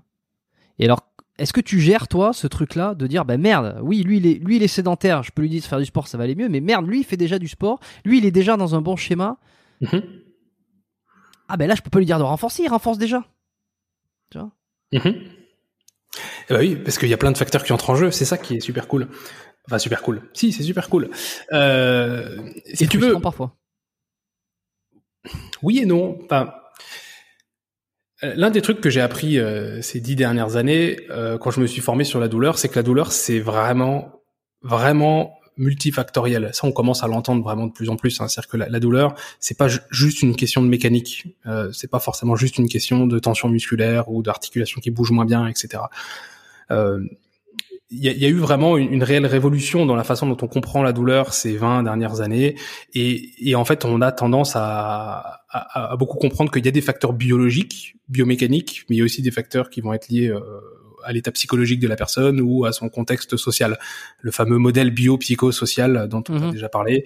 Euh, dont plusieurs euh, plusieurs de tes invités t'ont déjà parlé et, et qui peuvent expliquer que euh, l'aspect mécanique et l'entraînement va rentrer dans, dans cet aspect mécanique, c'est qu'une petite partie de l'équation en fait, qui dans certains cas va clairement avoir son importance parce que si on augmente beaucoup les contraintes ou si on n'en fait pas assez, bah effectivement ça peut jouer. Mais il n'y a pas que ça. Euh, je prends des exemples, bah, quelqu'un qui va me dire pourtant j'ai rien changé à mon entraînement et là d'un coup je commence à avoir mal, bah souvent euh, le problème il vient pas forcément de l'entraînement en creusant un peu autour, on se rend compte que bah, en ce moment la personne elle dort 4 heures par nuit parce qu'en fait euh, euh, il a je sais pas euh, il fait des insomnies, il est méga stressé, il a du mal à s'endormir. Bon bah voilà, ça ça va jouer déjà parce que mm. le sommeil a une énorme importance dans la récupération et dans la prévention des douleurs. où le stress va être un facteur de risque énorme. si la personne elle est dans une période où elle bosse comme un malade, il fait euh, je sais pas, il fait 60 heures de boulot par semaine euh, et qu'à côté il s'entraîne comme un bourrin parce qu'il a envie de se défouler, bah peut-être qu'il y a une fatigue accumulée qui va faire que le corps va être moins capable de gérer.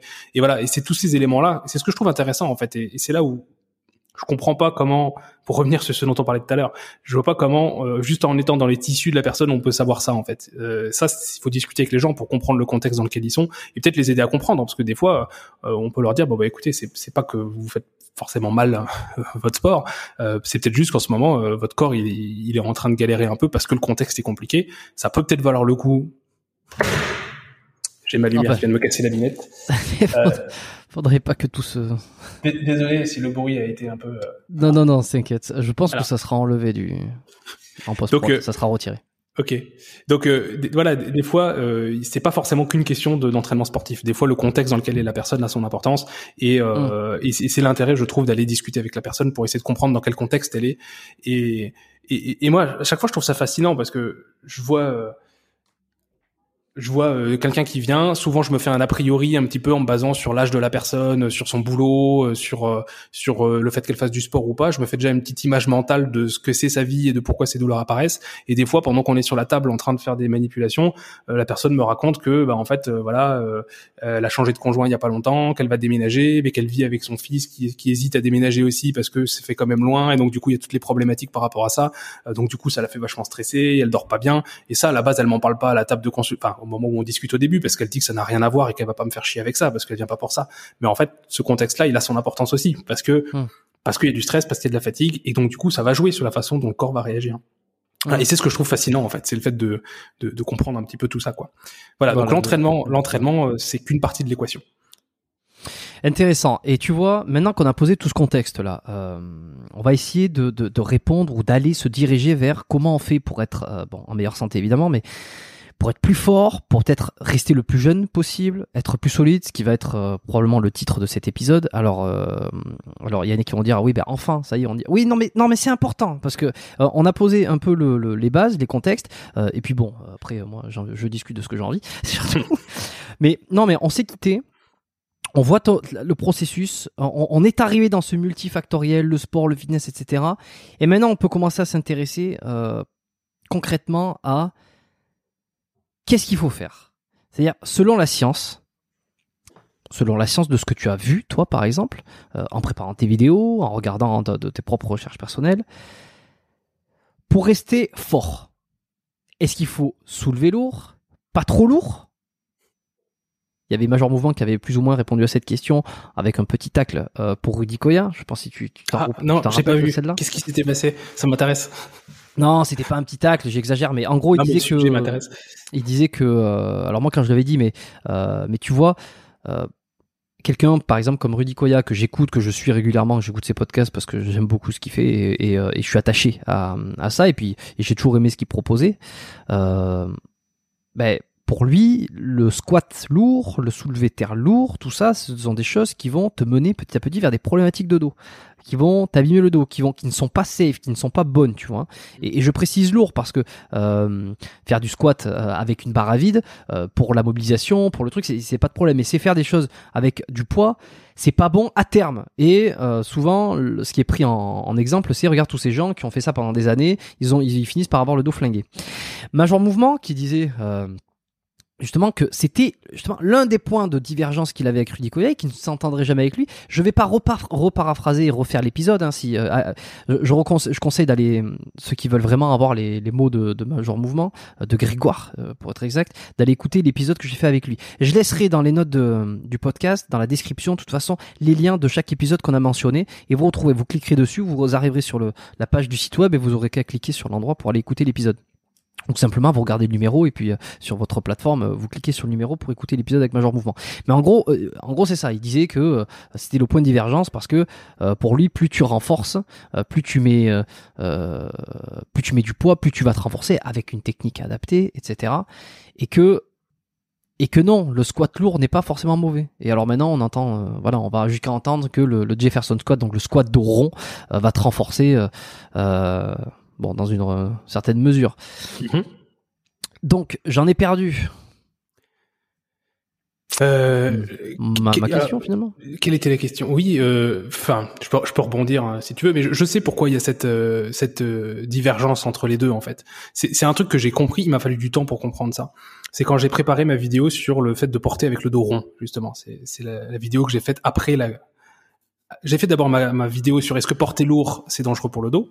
Et après, en fait, il y a plein de gens qui me disaient, mais non, pas du tout. Souvent, c'était des gens qui faisaient du powerlifting, qui vont porter des charges très très lourdes, qui disent, bah non, pas du tout. Euh, si t'as une technique qui est nickel, euh, c'est pas grave de porter lourd.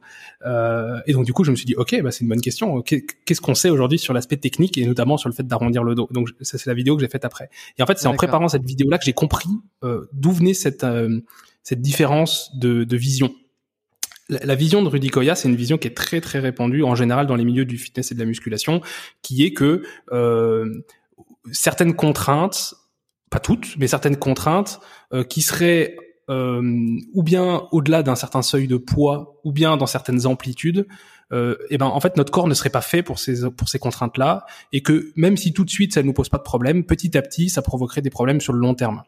C'est quelque chose qu'on retrouve beaucoup quand on parle par exemple du fait d'arrondir le dos quand on porte une charge. Et, et en fait, ça, c'est une vision qu'on qui a un terme un peu barbare, qui s'appelle euh, une vision euh, kinésiopathologique. Euh, c'est un modèle biomécanique en fait qui explique que selon lequel notre corps aurait des amplitudes de mouvement idéales, des plans de mouvement idéaux et que si on s'en écarte en fait on risque petit à petit de se flinguer le dos. enfin le dos parce qu'on parle du dos mais pas que. c'est une vision qui est euh, effectivement très mécanique et qui tient assez peu compte, voire pas du tout compte, des capacités d'adaptation du corps en fait. Euh, et il y a l'exemple effectivement du fait de porter des charges avec le dos arrondi, et où en fait il y a par exemple, on, on, entend très souvent le fait que si on porte des charges avec le dos un petit peu arrondi, même si on se blesse pas forcément tout de suite, petit à petit ça userait par exemple le disque intervertébral et sur le long terme ça pourrait provoquer des hernies discales. Mhm. Il y a par exemple Stuart McGill qui est un, un professeur euh, très réputé, euh, je sais plus s'il est américain ou canadien, et peut-être canadien, euh, qui a beaucoup euh, publié là-dessus ou en tout cas qui, qui communique beaucoup là-dessus. et c'est encore beaucoup beaucoup répandu cette approche-là. Sauf que en fait, les fameuses études qui, ont, qui avaient été faites avec Stuart McGill, c'était des études sur modèles animaux morts. Euh, mm. En fait, ça avait été fait sur des disques intervertébraux de cochons morts, et que quand on fait les études sur euh, des êtres humains vivants, euh, les données sont beaucoup plus nuancées sur les contraintes mécaniques qui sont exercées sur le disque et sur la capacité qu'a le disque à s'adapter à ces contraintes-là. C'est-à-dire qu'en gros, on a des données qui montrent que le disque, le disque, il a une certaine capacité d'adaptation, beaucoup plus que ce qu'on pensait à une époque, et donc que dans une certaine mesure, le fait de porter certaines charges avec le dos qui s'arrondit, ça peut même provoquer certaines adaptations. Et c'est là plus la vision cas euh, Grégoire de Major Mouvement et que je partage en fait. Hein. c'est que euh, on n'est pas tous fait pareil exactement. Et donc euh, les, techniques parfaites telles qu'elles sont décrites dans les bouquins, il y a plein de gens qui ne peuvent pas les faire. Anatomiquement, ils peuvent pas les faire. Alors un truc qu'on voit très bien, c'est le squat par exemple. En fonction de la forme de notre bassin, de l'orientation de nos surfaces articulaires, il y a des gens qui ne peuvent pas faire un squat avec les jambes resserrées ou avec les pieds parallèles. Puis il y a la longueur des fémurs. Quoi et, et, la longueur des fémurs. Euh, alors ça, la longueur des fémurs, ça va aussi avoir une influence sur l'angulation qu'on va avoir au niveau du mm. torse. Euh, mais même sans parler de la longueur des fémurs, juste l'orientation des têtes fémorales, ça va faire qu'il y a des gens qui vont être beaucoup plus à l'aise avec les pieds un petit peu plus vers l'extérieur ou avec les jambes un petit peu plus écartées. Et ça, ça dépend de l'anatomie en fait. Et, et, et, donc effectivement, la technique parfaite, elle n'existe pas forcément. Il, va y avoir une technique qui va être plus adaptée à l'anatomie de la personne. Et après, eh ben on construit là-dessus et si c'est surtout si la, mise en charge est faite de manière progressive, le corps a une capacité d'adaptation. Et après il y a la question effectivement des charges très très lourdes. Je comprends l'argument de Rudy Koya hein, où il dit euh, les gens qui portent très très lourd, il y a qu'à voir comment ils ont fini, comment ils ont fini. La question et puis il se base beaucoup, souvent il se base beaucoup sur son expérience. Euh, je ne veux pas parler pour lui encore une fois. S'il passe mm. par là, peut-être qu'il me corrigera, il m'enverra un mail pour me dire euh, tu me fais dire des choses que j'ai pas dit, mais Rudy j'espère que non souvent il se base sur l'expérience aussi. Il dit j'ai coaché beaucoup d'élèves euh, et c'est vrai qu'il a eu beaucoup beaucoup beaucoup des milliers d'élèves peut-être et donc il a ce recul, euh, tu sais, euh, euh, que que, ne, que peuvent ne pas avoir certaines, certains chercheurs qui sont dans leur papier et non pas sur le terrain on en revient encore une fois, tu sais. Donc il y, a cette idée-là, tu vois. Je sais comment ça se termine. Euh, J'en ai vu des gens qui se sont blessés, etc., etc. Alors mm. est-ce que c'est un argument valable? Bah, en fait, c'est toujours compliqué. C'est qu'une blessure, c'est tellement multifactoriel que euh, résumer ça à c'est parce qu'il a porté lourd, c'est un petit peu réducteur, en fait. C'est, enfin, encore une fois, il y, a, le fameux biais de confirmation aussi. On a tendance à, se souvenir euh, des cas qui nous arrangent et qui viennent confirmer ce qu'on pensait. Euh, combien de patients, combien de, clients il a vu euh, qui portaient lourd, qui ne se sont jamais blessés, ou alors s'il arrête de les coacher en portant lourd, bah, forcément les gens portent plus lourd, donc il peut plus voir ce qui se passe. je pense quand on, les gens qui sont les plus connus euh, qui portent très lourd sont souvent des gens qui vont dans des performances extrêmes, hein, euh, souvent qui sont dans de la compétition, parfois qui utilisent des produits dopants, ce qui a quand même des effets. Bah, on parlait de dans ma vidéo d'avant de, de mince j'ai oublié son nom, euh, le Mr. Ronnie Coleman. Ronnie Coleman, merci. Lightweight certes, voilà, c'est ça. Certes, il, portait des charges extrêmement lourdes, mais enfin, le mec, il avait quand même un mode de vie et, une charge d'entraînement qui était phénoménale, quoi. Euh, et donc, on peut se poser la question, enfin, est-ce que ça représente vraiment le, commun des mortels, quoi? Pas franchement. Euh, euh après, quand on vise de l'hyper performance comme quelqu'un comme ça, de toute façon, je pense que à partir du moment où on vise du sport de haut niveau, on n'est plus dans une démarche de santé. Je pense. Hein à moment où on cherche à repousser ses, les limites de son corps, je comprends hein, qu'il puisse y avoir cette démarche-là. Euh, personnellement, je pratique personnellement vraiment plus dans une optique de santé, de bien-être, et, et, voilà. Mais je comprends qu'il y a plein de gens qui soient dans la compétition, et j'ai pas de problème avec ça. Ils font ce qu'ils veulent, mais effectivement, on n'est plus tout à fait dans une démarche de santé.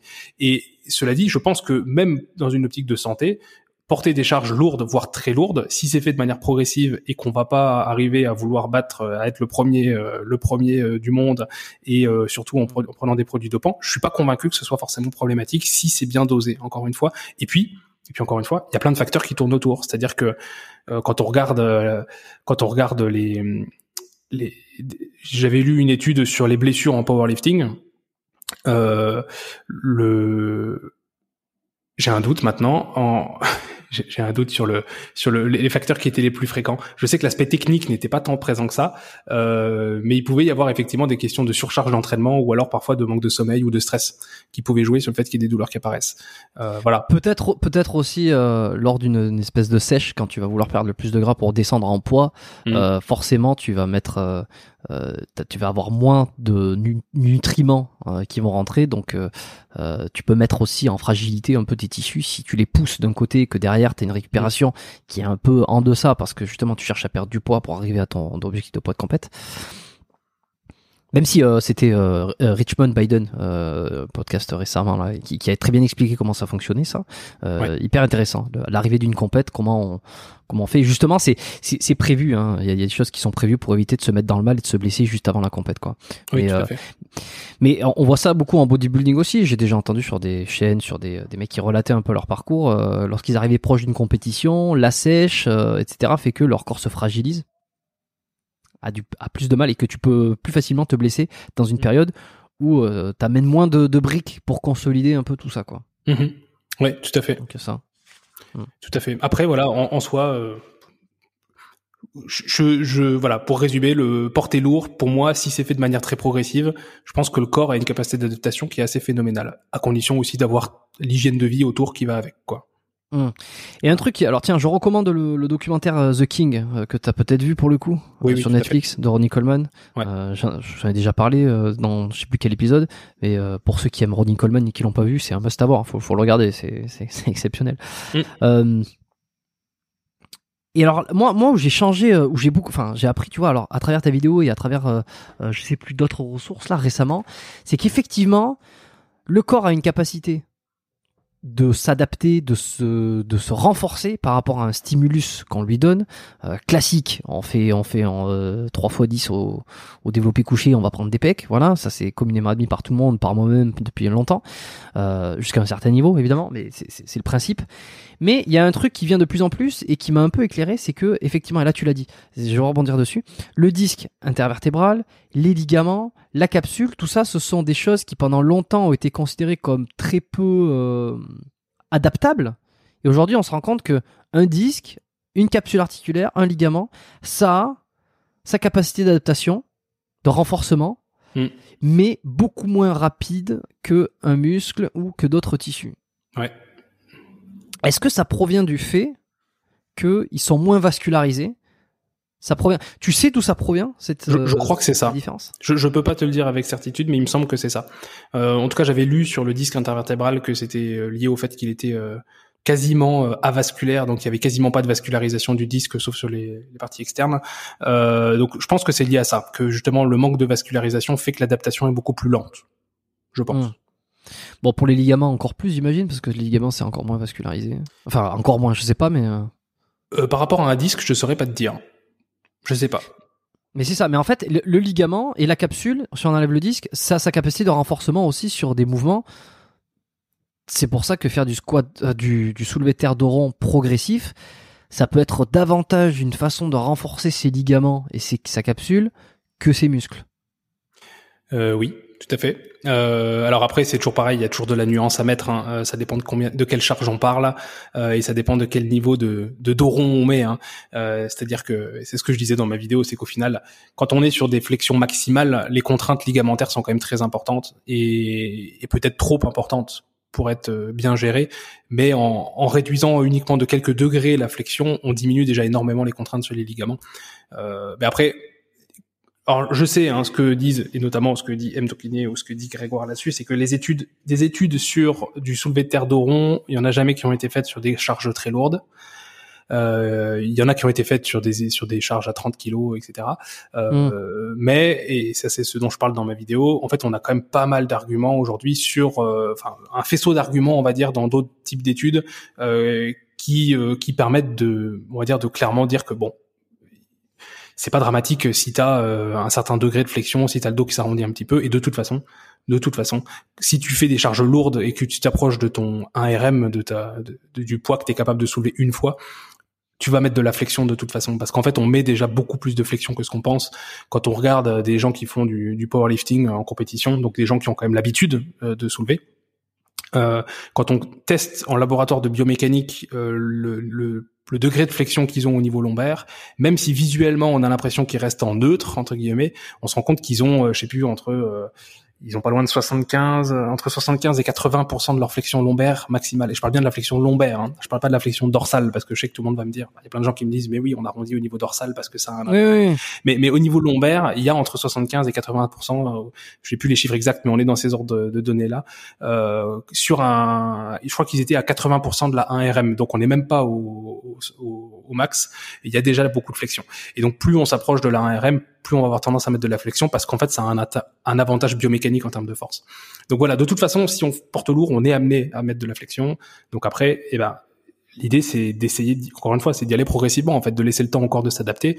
Et si c'est fait de manière intelligente, euh, il y a probablement moyen de s'adapter euh, vachement plus que ce qu'on pense, quoi. Hum. Il y a eu un gros débat là récemment. Euh, enfin, j'ai l'impression que ça a un peu, ça a un peu pris le, le truc il me semble que c'était entre Geek and Fit euh, qui avait fait une vidéo sur ça, sur les histoires de, de Doran, et puis Delavier qui avait attaqué en disant, enfin pas attaqué, mais Frédéric Delavier qui disait, mais il, avait été un petit peu, euh, ouais, bousculé. Delavier avait été un petit peu euh, insultant, on va dire, dans ses vidéos. Ouais, qui disait, ben en fait, c'est pas si compliqué à comprendre. Tu prends une charge, tu fais d'oron, t'as une pression maximale sur les disques, euh, voilà. C'est mm. voilà. merci, tu vas faire, tu vas péter le dos à tout le monde euh, mm. avec tes études à la con. c'est un peu le, mm. c'est un peu le truc. Euh, je dois avouer que je suis très peu ce que fait euh, Geek and Fit. J'ai regardé, euh, ça m'est arrivé il y a quelques années de regarder une ou deux vidéos. D'un point de vue purement personnel, je j'accroche pas énormément, mais je parle pas de la personne, je parle pas de ce qu'il dit, je parle plus du format. Euh, et encore une fois, de, je donne rarement mon avis comme ça sur des choses, mais euh, qu'est-ce que ça veut dire tout ça? Ça veut dire que d'un côté, on encourage les gens à faire du doron au risque qu'ils se blessent, ou alors on reste plutôt sur quelque chose de, euh, de, non, ne le faites pas dans le doute, faites juste, ne faites pas de doron. Renforcez-vous simplement. Ouais. Avec du squat normal. Ouais. Du soulevé normal. Bon, euh, honnêtement, euh, de, de Lavier, moi, j'avais dû avoir son l'un de ses premiers bouquins de musculation il y a très longtemps, mais genre il y a très très longtemps, et en fait, je, je l'ai peut-être encore dans une armoire, mais j'avais oublié qu'il existait en fait. Euh, Frédéric Delavier avant cette euh, avant cette il histoire. Il va pas être content. Ah ouais, écoute, euh, c'est comme ça. Euh, il, avant cette histoire justement entre Gaïs, Geek and Fit et lui.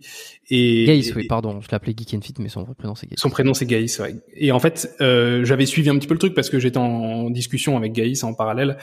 Et, et justement, il avait fait une première vidéo. Enfin bref, on va pas refaire le drama, mais effectivement, la, la, la, démarche est un peu différente euh, de vieille. Il se base beaucoup sur son expérience personnelle et sur des sur de l'anatomie animale. Sauf qu'on peut se poser la question de quel est l'intérêt de l'anatomie animale quand on parle d'être humain, parce qu'on n'est pas tout à fait fait de la même manière. Déjà du fait qu'on est bipède, euh, qu'on n'est pas la même espèce. Voilà, donc il, y a, il se base sur des trucs qui ont un niveau de preuve qui est relativement bas quand même.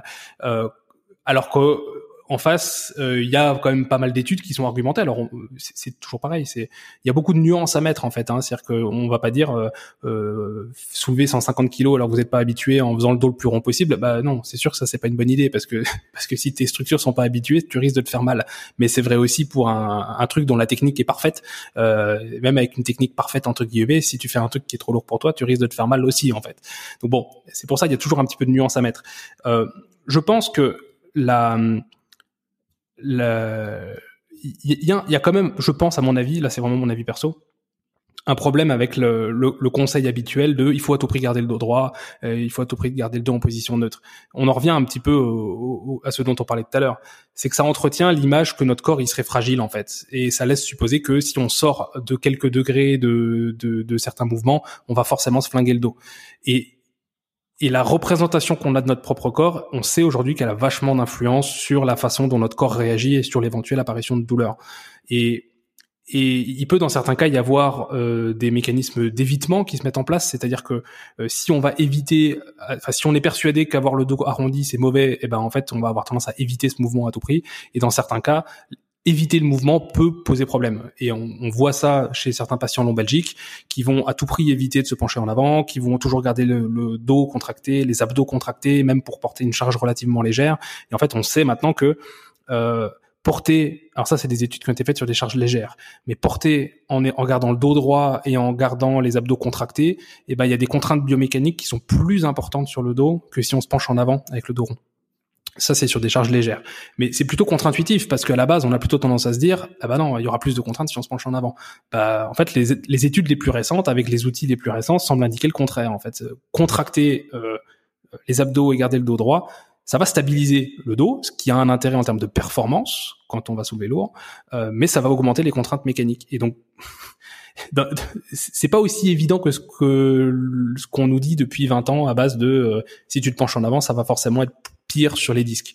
Voilà. Et ça, on a quand même pas mal d'études qui viennent, euh, comme je dis, nuancer un petit peu ça. Donc moi, moi, ma vision des choses, c'est plus de dire, c'est celle qui est partagée par par Greg Lehman dont je parle dans dans, dans une de mes vidéos Greg Lehman, qui est un kiné chiro euh, canadien, euh, qui est de dire que voilà, on n'est pas tous fait pareil, on a on n'a pas tous la même anatomie, on n'a pas tous les mêmes préférences motrices, on va avoir tendance à bouger plus facilement, plus aisément d'une manière ou d'une autre, et c'est ok en fait. Et il y aura peut-être certains mouvements qui vont être plus optimaux euh, pour optimiser la performance, euh, mais en termes de prévention des douleurs, en réalité, on a probablement une assez large palette de mouvements qui peuvent être adaptés, qui va dépendre des gens, euh, mais en fait, euh, très souvent, on a une capacité de, voilà, on, a une large, pas mal d'options en fait.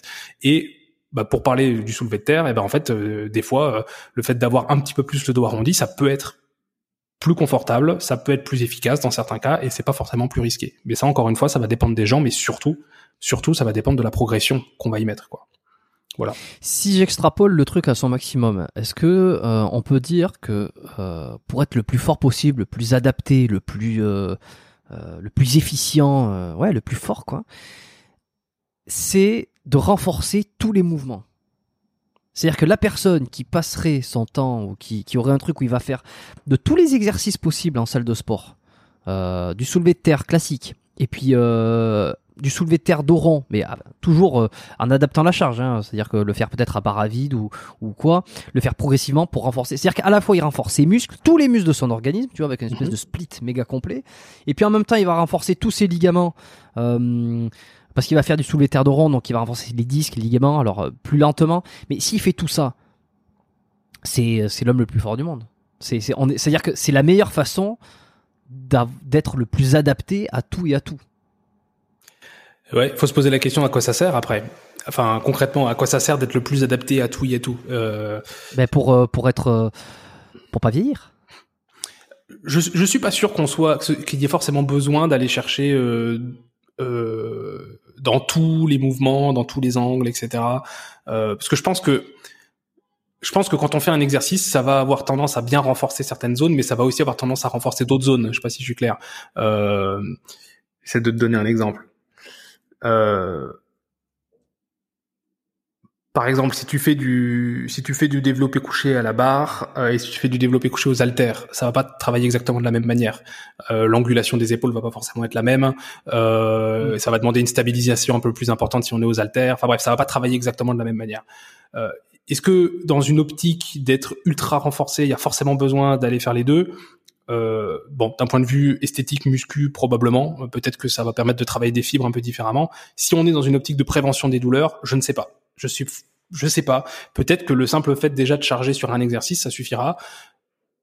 Maintenant, je pense qu'effectivement, le fait de varier de temps en temps au moins ces exercices, ça a une pertinence. Après, euh, dans la façon dont tu le disais, ça me donnait l'impression, c'est peut-être pas ça que tu voulais dire, mais euh, de régulièrement euh, faire, genre chaque semaine faire des exercices différents. À ce moment-là, on peut se dire qu'il s'adapte plus à rien, quoi. S'il fait trop de trucs différents, si ça part trop dans tous les sens, il y a peut-être moyen que ça laisse plus le temps encore de s'adapter.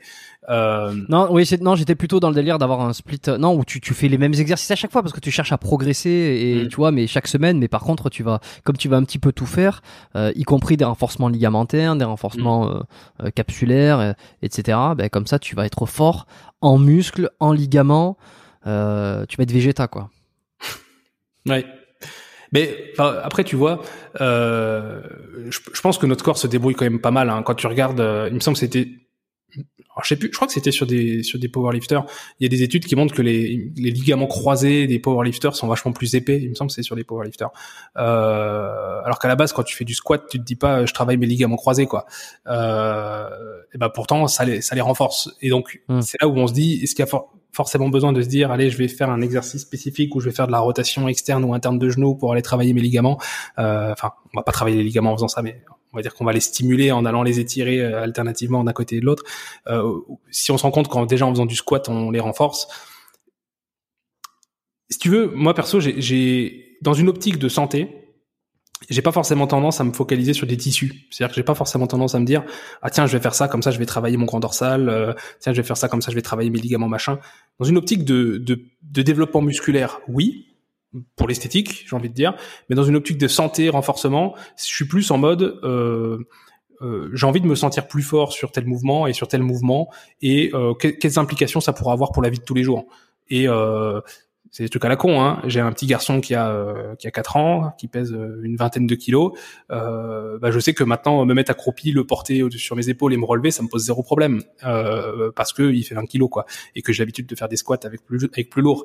Ou alors euh, me pencher en avant pour porter un truc et, le, et me remonter, je sais que ça me pose aucun problème parce que j'ai mmh. déjà fait du soulevé de terre, voire du Jefferson curl, et qu'à partir du moment où je sais que je suis capable de soulever tant ou tant, et ben dans la vie de tous les jours, ça me permet de, de vivre sans me poser la question. Et je, je vois plus ça dans cette optique-là, en fait. Tu vois, pas forcément dans une optique de je vais renforcer tel ou tel tissu, mais plus je sais que je suis capable de faire ce mouvement. Et donc après, dans la vie de tous les jours, j'ai juste pas besoin d'y penser parce que je sais que mon corps, il, il, est capable d'encaisser le truc, quoi. Voilà. Je sais pas si je suis clair. Oui, bah plus, oui, bah plus orienté sur ce que tu as besoin.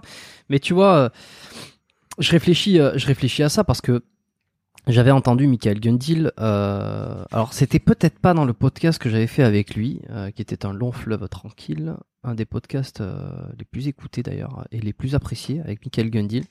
J'étais content de l'avoir pendant trois heures.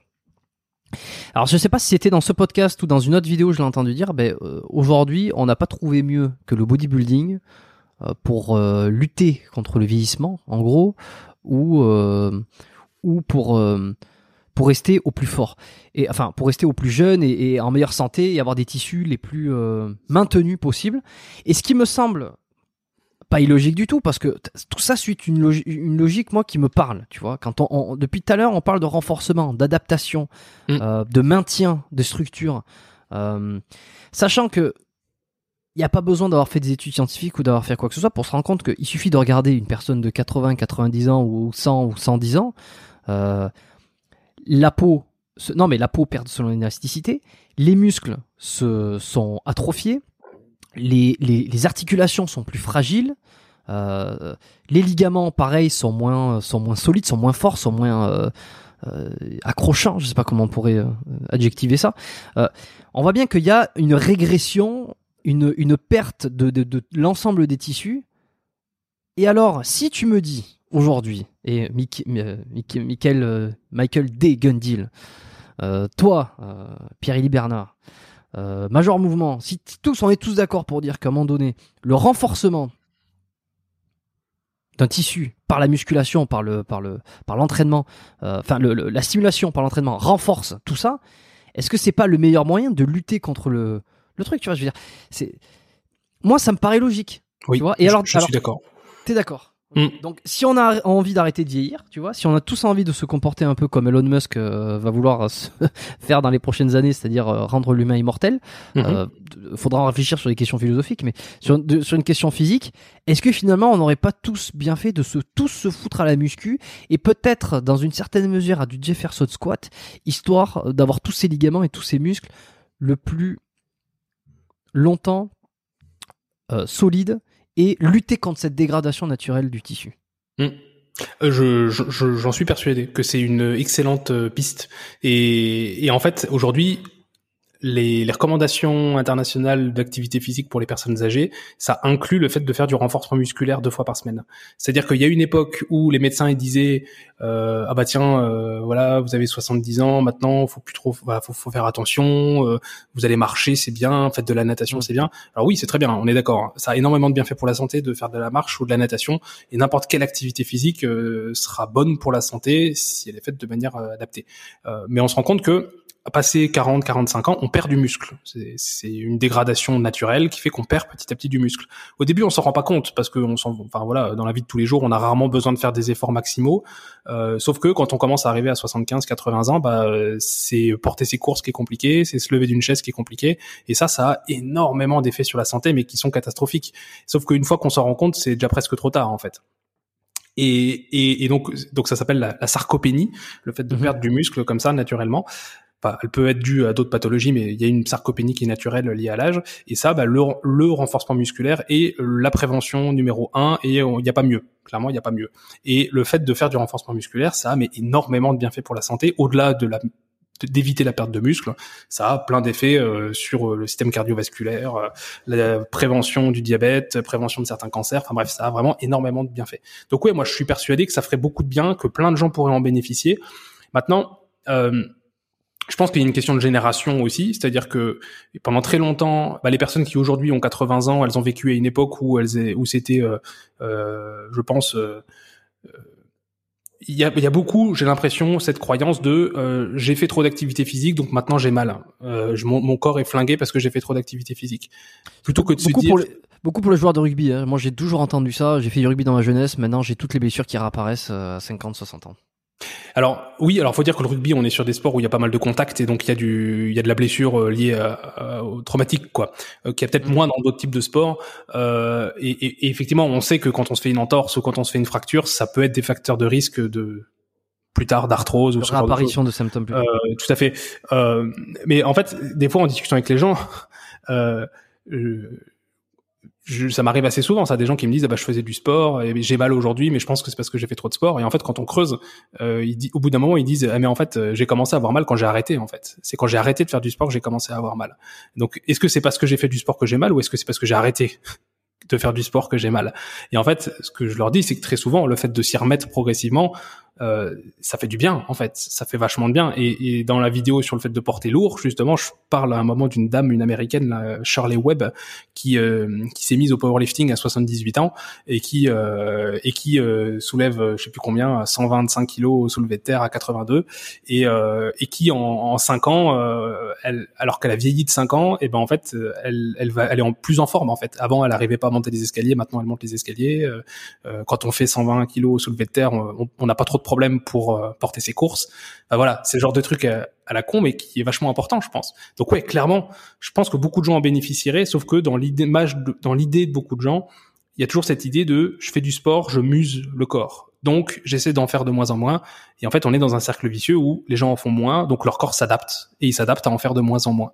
Euh, mais bon, c'est pas facile de faire changer la, la, mentalité et de faire se rendre compte qu'en fait ça peut faire du bien et que on sous-estime probablement ce que notre corps est capable de faire à tout âge et à 60, 70, 80 ans, je pense qu'on sous-estime beaucoup ce que le corps euh, d'un être humain est capable de faire.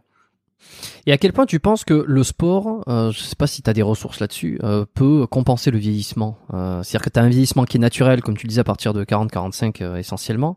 Mm. Combien il faudrait de faire de sport Avec quelle intensité pour arriver à...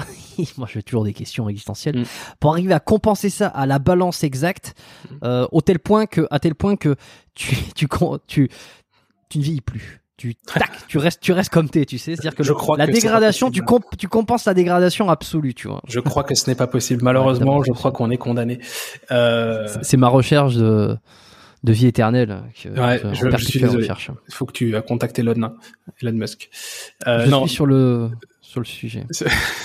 donc, donc, je ne sais pas. Euh, euh, je, je, alors pour le coup, euh, Gaïs de Kick and Fit est beaucoup plus euh, compétent que moi là-dessus parce qu'il s'intéresse vachement à ce genre de sujet.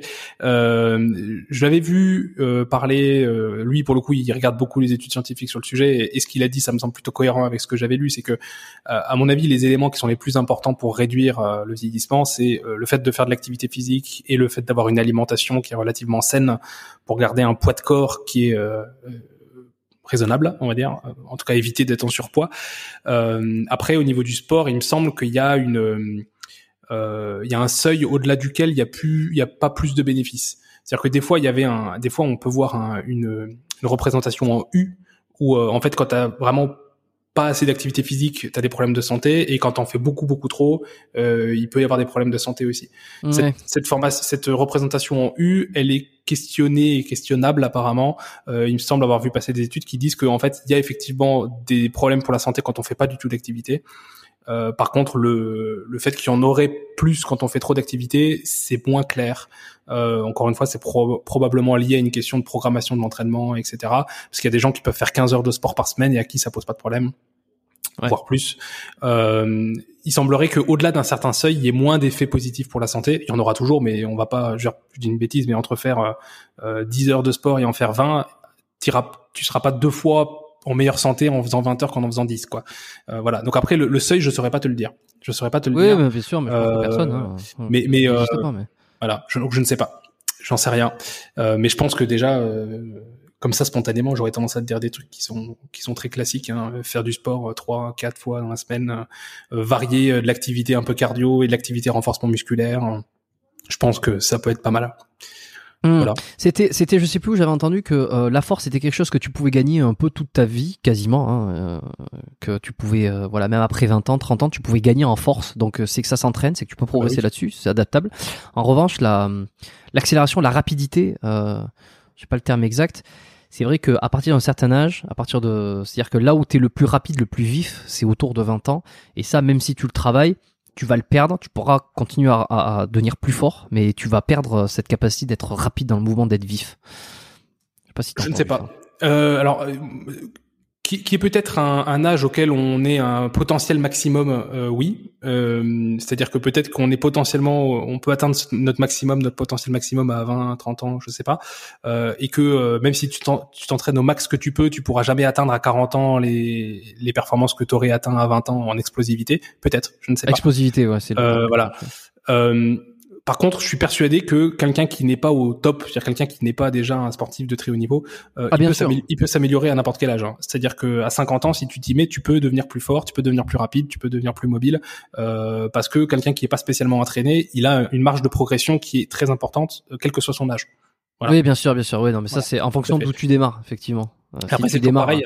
Ça pose la question dans quelle optique on le fait. En fait, si tu le fais dans une optique de d'ultra performance de compétition, bah il y a peut-être des âges où tu seras plus tu seras plus à même de péter des records. Si tu le fais dans une optique de santé, euh, le meilleur moment pour s'y mettre c'est maintenant en fait, quel que soit ton âge en fait, hein, que tu 20 ans ou 50, euh, euh, c'est jamais trop tard, clairement.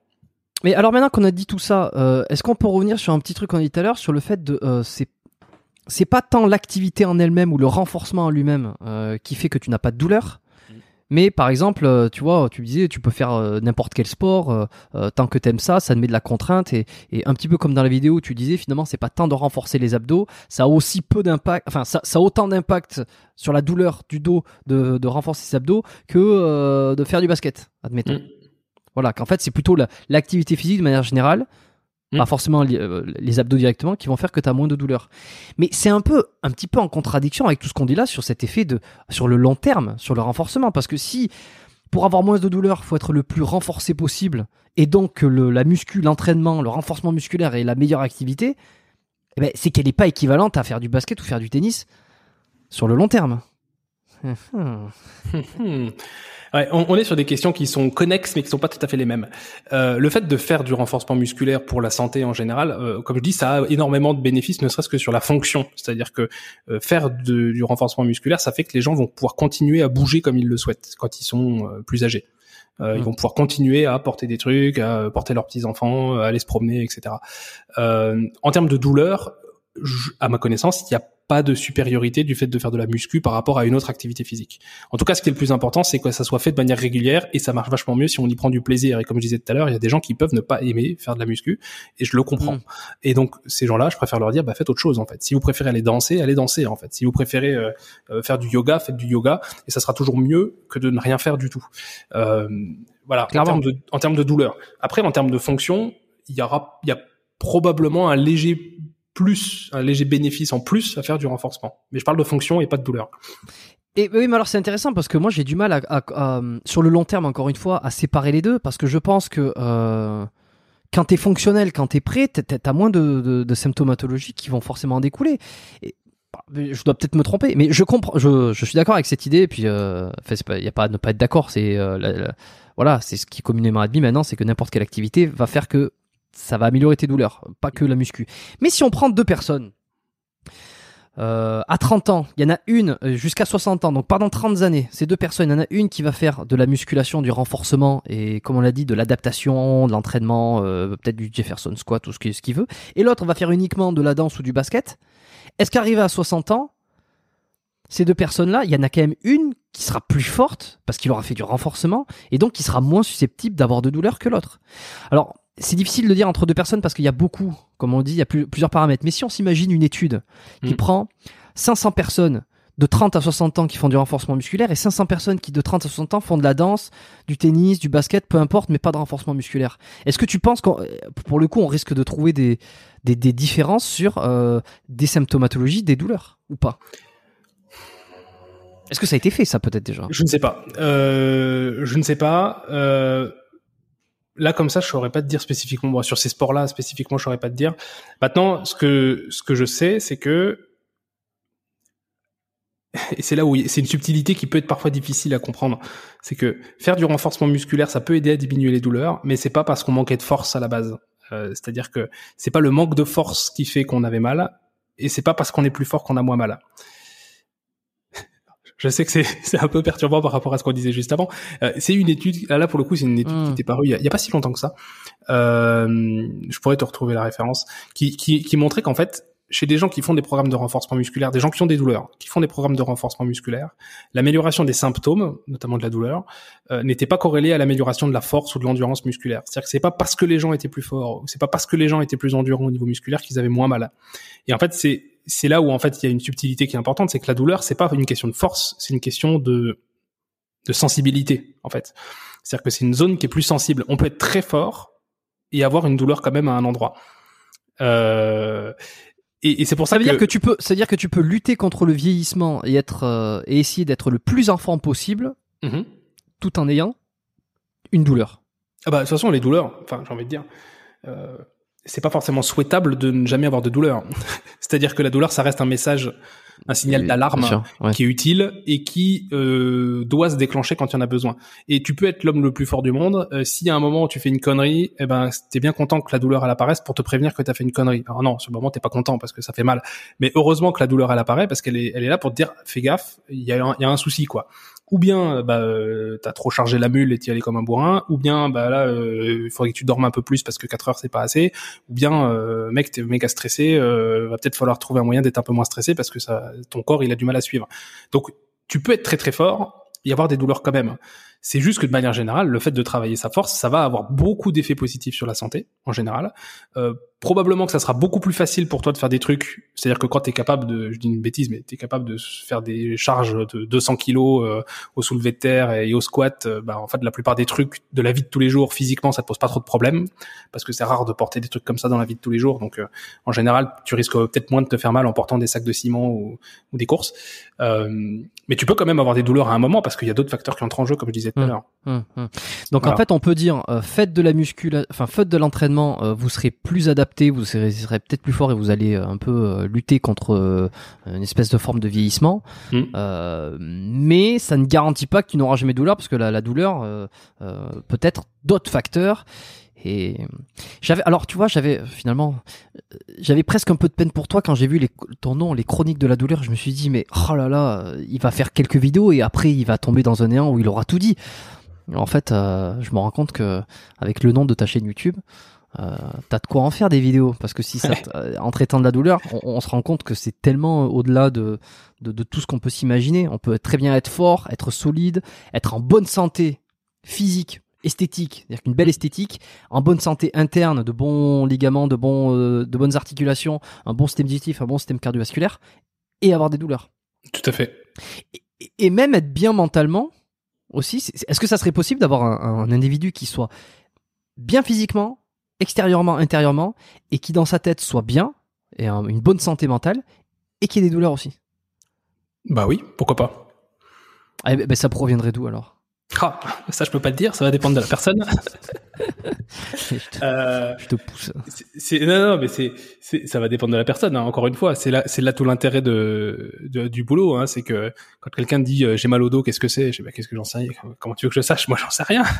Euh, ça- ça- Il y a plein de trucs, il y a plein de structures anatomiques qui peuvent faire mal, mais surtout il y a plein de mécanismes différents qui peuvent aboutir au fait qu'une douleur elle apparaisse. Euh, Hmm. Il y a, il en, en gros, euh, il y a différents mécanismes de douleur. hein, et je sais que ça, le, encore une fois, euh, Emery qui en avait parlé, alors, il avait, il avait expliqué d'une manière euh, vulgarisée. En gros, il y a ce qu'on appelle des douleurs nociceptives, c'est-à-dire en gros, Mm. c'est des tissus qui vont envoyer des messages de nociception qui vont être interprétés par le cerveau et provoquer de la douleur. Euh, il y a des douleurs neuropathiques qui peuvent être liées au fait que le nerf en lui-même souffre et provoque, euh, provoque de la douleur. Et il peut avoir des douleurs euh, nociplastiques, c'est-à-dire qui sont liées à un dérèglement des centres supérieurs au niveau du système nerveux central, qui va plus facilement favoriser l'apparition de douleurs, même si euh, dans le corps il se passe rien de particulier. Euh, et c'est des mécanismes qui sont différents, qui parfois se recoupent et parfois il y a plusieurs mécanismes en même temps. Et, tout ça, ça, ça fait que euh, l'aspect de la douleur va être différent. Parfois il y a des douleurs qui vont fluctuer, un coup c'est là, un coup c'est pas là, un coup ça se déplace. euh, parfois il y a des fourmillements, des picotements, parfois c'est très localisé. Enfin voilà, tout ça, ça, va nous orienter vers un mécanisme plutôt qu'un autre. Mais encore une fois, tout ça, ça va dépendre vraiment de la personne en fait, à quoi ressemblent ces symptômes, de comment ils sont apparus, de est-ce qu'il y a des pathologies derrière, est-ce qu'il y a des donc voilà, c'est compliqué à répondre à cette question parce que justement, euh, Hmm, c'est bien sûr, non mais c'est évidemment. euh, De toute façon, euh, moi je suis là pour poser des questions qui des fois sont impossibles à répondre. Mais c'est mon, mon- mon petit côté euh, bizutage. Euh, et alors, si, est-ce qu'on peut conclure, par exemple, sur cette idée-là, que si aujourd'hui quelqu'un qui nous écoute ne fait pas du tout sport, n'a jamais fait de sport, je, ça n'existe pas à mon avis, mais enfin, ça- je, je Si, pense pas qu'il y ait des auditeurs comme a. ça. Non, mais il y, en a, mais dans, dans les auditeurs, Dans, je, je dans sais tes pas. auditeurs, qui je suis pas sûr. Ouais. Ouais. Euh, qui, qui ont jamais rien fait, qui savent pas quoi faire. Est-ce que c'est pas mieux, tu vois, s'ils veulent garder un corps le plus en, bo- en- en bonne santé, le plus adapté et pour lutter contre cette dégradation tissulaire, de l'envoyer directement, ben tiens, va faire de l'entraînement, va, va à la salle de sport. Si jamais ça te plaît pas, tu pourras faire d'autres sports et voir ce qui te correspond. Mais comme tu n'en sais rien, dans tous les cas, vas-y, va quand même à la salle de sport parce que par défaut, c'est celui qui risque de t'amener euh, le, le, plus de, compensation sur la dégradation euh, tissulaire. On peut. Pourquoi pas Effectivement, je l'avais jamais perçu comme ça. C'est qu'en général, j'ai surtout tendance à, dire, en général, les gens, ils ont, même s'ils ont jamais fait de sport, ils ont souvent une idée d'un truc qui pourrait leur plaire spontanément. Et donc, souvent, j'ai tendance à dire, eh ben, ça peut valoir le coup déjà d'essayer par quelque chose qui vous plaît. Même si vous avez jamais essayé, il y a des choses vers lesquelles les gens sont plus attirés. Et euh, ben effectivement, hein, je comprends euh, l'idée en mode, euh, il y aura potentiellement plus de bénéfices à aller faire du renforcement musculaire, donc commencer par là. Euh, oui, en effet. Maintenant, je, je pense qu'en donnant ce conseil-là, il y a plein de gens qui juste n'iront jamais parce que justement, ça peut être en- euh, impressionnant hein, le fait d'aller en salle, euh, euh, le fait, il y a plein de gens qui vont se dire justement, bah non, je vais pas bien faire les exercices. On en revient à ce dont on parlait tout à l'heure, euh, l'aspect technique qui serait super important. Euh, ça, je comprends d'où ça vient hein, cette idée de, il faut faire les, les, les mouvements d'une manière impeccable. Euh, ce fameux modèle kinésiopathologique. Le problème, je trouve qu'il y a avec cette approche, c'est qu'il y a plein de gens qui n'osent jamais mettre les pieds dans une salle parce qu'ils se disent je sais De pas peur faire. de, de peur Je de sais faire pas mal, C'est de pas ça. avoir les compétences, etc. C'est ça. Même même parfois pour faire des mouvements avec euh, 500 grammes dans chaque main, tu vois. Les gens ils se disent ah bah non, euh, je sais pas exactement comment faut faire, je vais me flinguer le dos. Je- moi je leur dis mais non, allez, enfin c'est bon, votre corps il est capable de, enfin c'est bon, 500 grammes bah, c'est rien du tout. Euh, et si le mouvement il est pas confortable, bah on le changera quoi. Euh, mais voilà, ce côté, euh, il y a, y a un côté qui peut faire peur dans la muscu, qui est, euh, ça peut sembler compliqué parce que euh, quand on connaît pas, quand on ne connaît pas le corps, quand on connaît pas les principes, ça peut sembler compliqué et effectivement ça peut l'être. Hein, ça peut être très compliqué hein, euh, entre les différentes variantes d'exercices, euh, le nombre de séries, de répétitions, le temps de repos, etc. Ça peut être assez compliqué. Donc il y a plein de gens qui vont juste jamais y aller parce que ça leur fait peur. Et, et c'est l'un des trucs qu'on qu'à mon sens, on peut reprocher, je pense, euh, aux gens qui sont des ayatollahs de la technique parfaite, c'est que je pense que ça rend effectivement le truc un peu élitiste et qu'il y a plein de gens qui vont juste jamais oser s'y mettre alors que ça pourrait leur faire vachement de bien et que Ça ça crée une trouve- barrière à l'entrée. Ouais, alors que alors qu'en fait euh, des fois, enfin on, on, apprend en faisant aussi quoi. Mmh. on apprend en faisant et en faisant des trucs qui sont pas parfaits, mais si on y va progressivement, encore une fois, notre corps est tout à fait capable d'encaisser un squat qui est pas forcément joli ou ou ou même un soulevé de terre qui est pas forcément joli. C'est sûr que si on commence avec des charges légères, il y a pas de problème. Hein. Ça va aller. Bon, ben alors, euh, j'encourage tout le monde à diffuser ce podcast. Euh, tu sais quoi, je vais faire ce petit, euh, cette petite recommandation avant la fin de l'épisode. Je dis toujours ça à la fin de l'épisode. Bon, on est déjà à deux heures, donc on a peut-être perdu quelques quelques fidèles auditeurs. Non, s'ils sont fidèles, on les a pas perdus. Mais c'est vrai que c'est le message qu'il faut faire passer pour le coup. alors ta chaîne le fait bien. Je pense que tu vas tu vas encore plus faire passer ce message-là.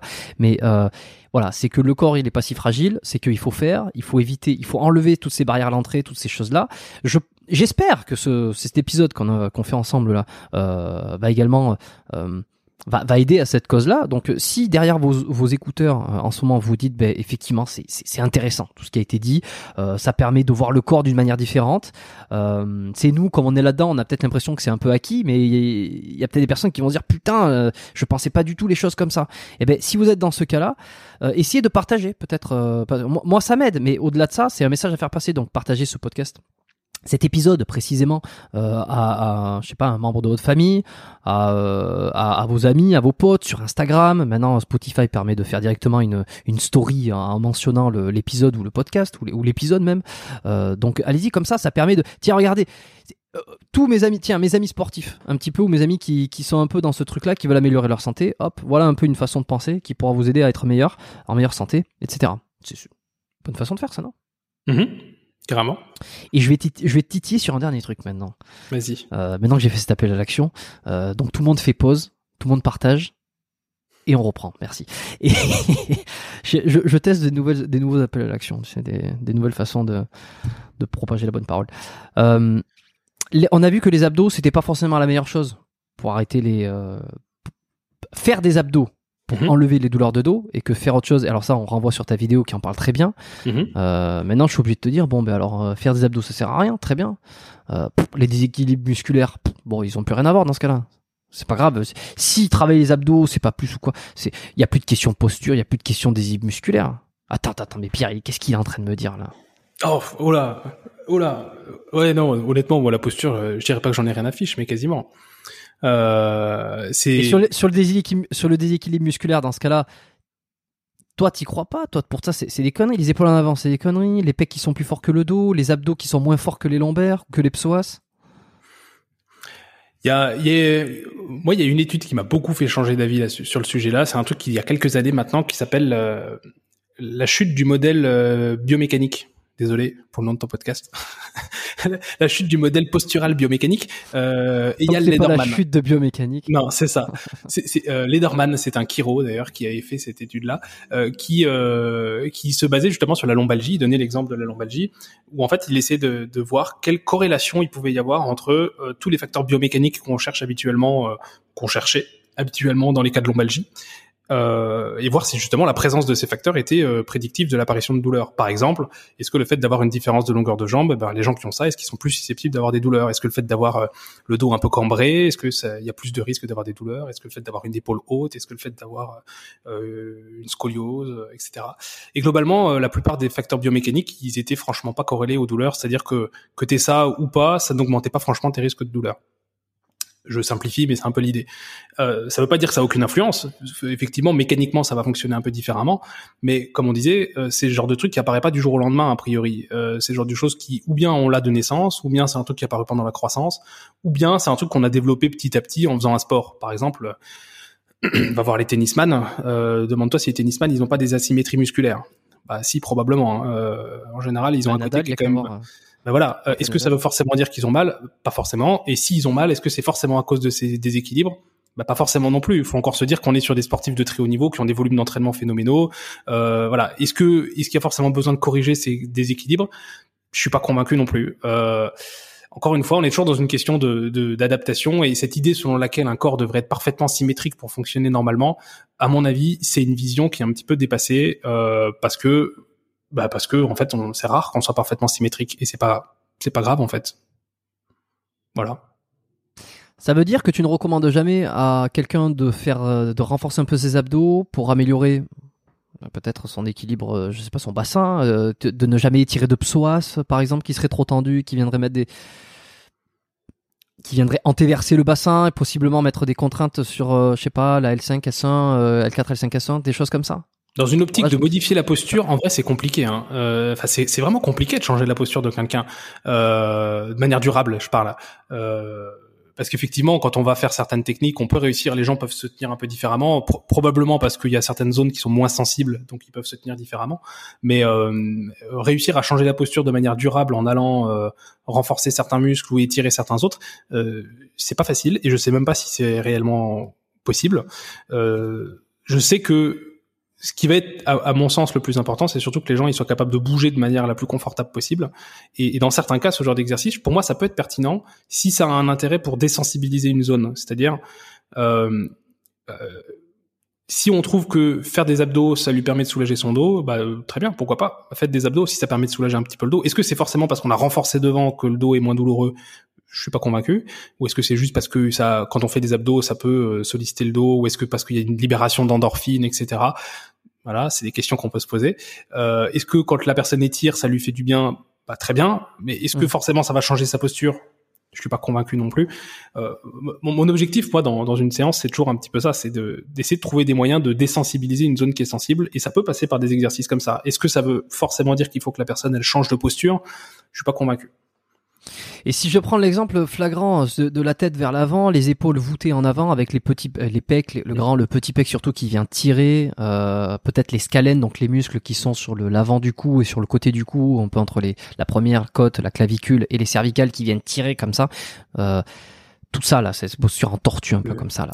Le, Est-ce que cross syndrome Ouais, est-ce que ça mériterait pas à un moment donné de renforcer un petit peu les trapèzes moyens, de renforcer un peu les trapèzes inférieurs, d'aller d'aller relâcher les, tout ce qui est scalène, euh, tout ça, alors que ça soit en, thérapie, euh, que ça soit en, consultation ou que ça soit par eux-mêmes déjà par faire euh, un renforcement ou quoi? Est-ce que est-ce que toi t'abandonnes complètement ce, ce modèle d'explication? Bah, En fait, moi, je me, je me, pose la question déjà quand les gens sont comme ça, est-ce qu'ils ont mal hein? S'ils ont pas mal, voilà. est-ce que forcément ils seront plus susceptibles de développer des douleurs par la suite ils ont juste l'air de, ils ont juste l'air de con, un peu. Ah bah ça après c'est une question, c'est une autre question. Euh, L'esthétique c'est une autre question. Alors on sait quand même que la, la attention. Les, facteurs qui influencent le plus la posture, c'est euh, le, il me semble le, le, le moral, enfin le, fait que la personne se sente bien ou se sente pas bien. Oui. Euh, plus que des, histoires de tension musculaire en fait. On sait que quelqu'un qui est vraiment pas bien, il va avoir tendance à être plus comme ça. Quelqu'un qui se sent bien va être plus comme ça. Et ça, ça a probablement plus d'influence. Oui, bien sûr, mais l'inverse est vrai aussi. Et, j'en prends pour preuve le, un des livres de Jordan Peterson où il expliquait le, rapport entre la posture, tu sais, les homards, tu vois. Euh, il y a tout un chapitre qui parle de ça. Et puis c'est même une espèce de d'auto-renforcement. C'est quand tu souris devant un, tu te souris à toi-même devant un miroir, tu vas changer ton humeur. Hmm. Inversement, si tu viens corriger cette posture-là, est-ce que tu vas pas changer euh, ton humeur, tes émotions à l'instant T, et, tout ça faire des boucles, eh ben, je, sais je sais que je sais que ça fonctionne dans, dans l'autre sens. Je sais que le moral va avoir une influence sur la posture je sais que c'est parfois conseillé de changer sa posture pour agir sur le moral. Je ne sais pas si c'est prouvé que ça fonctionne. J'en sais rien. Euh, en, tout cas, j'aurais tendance, à y, j'aurais tendance à y croire hein. et je l'applique et, je l'ai fait appliquer et, euh, et bon après. Euh, voilà. Ben, j'en sais rien. Vraiment evidence based, faudrait, c'est sûr, faudrait. J'en sais rien. Après, c'est vrai que l'optique que j'ai souvent, c'est plus de dire aux gens, euh, c'est souvent plus une question de mouvement que de posture. C'est-à-dire que euh, pour moi, le, fait d'être dans une position même comme ça, moi je dis aux gens, enfin, en soi, si vous êtes confortable comme ça, pour moi, il n'y a pas de problème. Si au bout d'un moment vous sentez que ça vous gêne, c'est pas forcément que la posture est mauvaise, c'est peut-être que vous bougez pas assez en fait, et que effectivement à ce moment-là, euh, après avoir passé euh, longtemps comme ça, bah, peut-être que faire ça, ça fera du bien, euh, je sais pas si tu m'as entendu parce que j'étais de profil. Euh, Peut-être que le fait de se redresser, ça fera du bien, pas forcément parce que la posture est meilleure, mais juste parce qu'on va mobiliser une zone qui a pas été mobilisée depuis longtemps en fait. Euh, et, et, je dis ça pareil quand les gens sont assis. Enfin moi, quand je suis assis, euh, j'ai souvent tendance à être très très avachi en fait. Je suis très avachi. Je, genre moi, je suis très bien avec les jambes tendues devant, euh, posées, tu vois, en mode en mode crevette, comme disait un patient. L'image de la crevette est assez assez euh, parlante. Et moi, je suis bien comme ça. Cette position-là, moi, je suis très bien. Alors, par contre, je sais que euh, au bout d'une heure, une heure et demie, je serai moins bien. Euh, mais tu me mets devant le PC, je joue à l'ordi, je mets les pieds sur la tour, hop, je peux jouer comme ça. Ou je regarde un truc sur mon PC, je peux rester comme ça pendant une heure, une heure et demie. Au bout d'un moment, je serai moins bien. Bah, je me redresse, je me lève, je bouge un petit peu. Mais pour moi, la posture en elle-même n'est pas problématique. C'est le manque de mouvement qui est problématique souvent. Et, et voilà. Donc après, le fait d'aller renforcer derrière, est-ce que ça va avoir une réelle influence sur la posture? J'en sais rien en vrai. Euh, Est-ce que euh, ça peut faire du bien? Oui, certainement. Mais pour moi, c'est plus une question de on remobilise, on ressollicite une zone qui bouge pas forcément assez, euh, que question de euh, on renforce. Voilà. Je sais pas si si c'est clair. Très clair. Je pense que je pense que tout ça est très clair. Euh. C'est pas mal. Euh, ce que je vais faire, c'est que je vais te je vais te donner le challenge. Alors on arrive bientôt à la fin, mais comme j'ai encore quelques petites questions et puis Vas-y, vas-y, moi, j'aime bien le challenge. Je vais aller pisser un coup. Vas-y. Euh, et puis, euh, je vais te laisser sur une question. C'est pas sur une question, mais sur. Tu vas me, tu, tu vas me dire parce que je, je vais t'entendre. Euh, et puis comme ça, tu pourras dire aux, aux auditeurs aussi.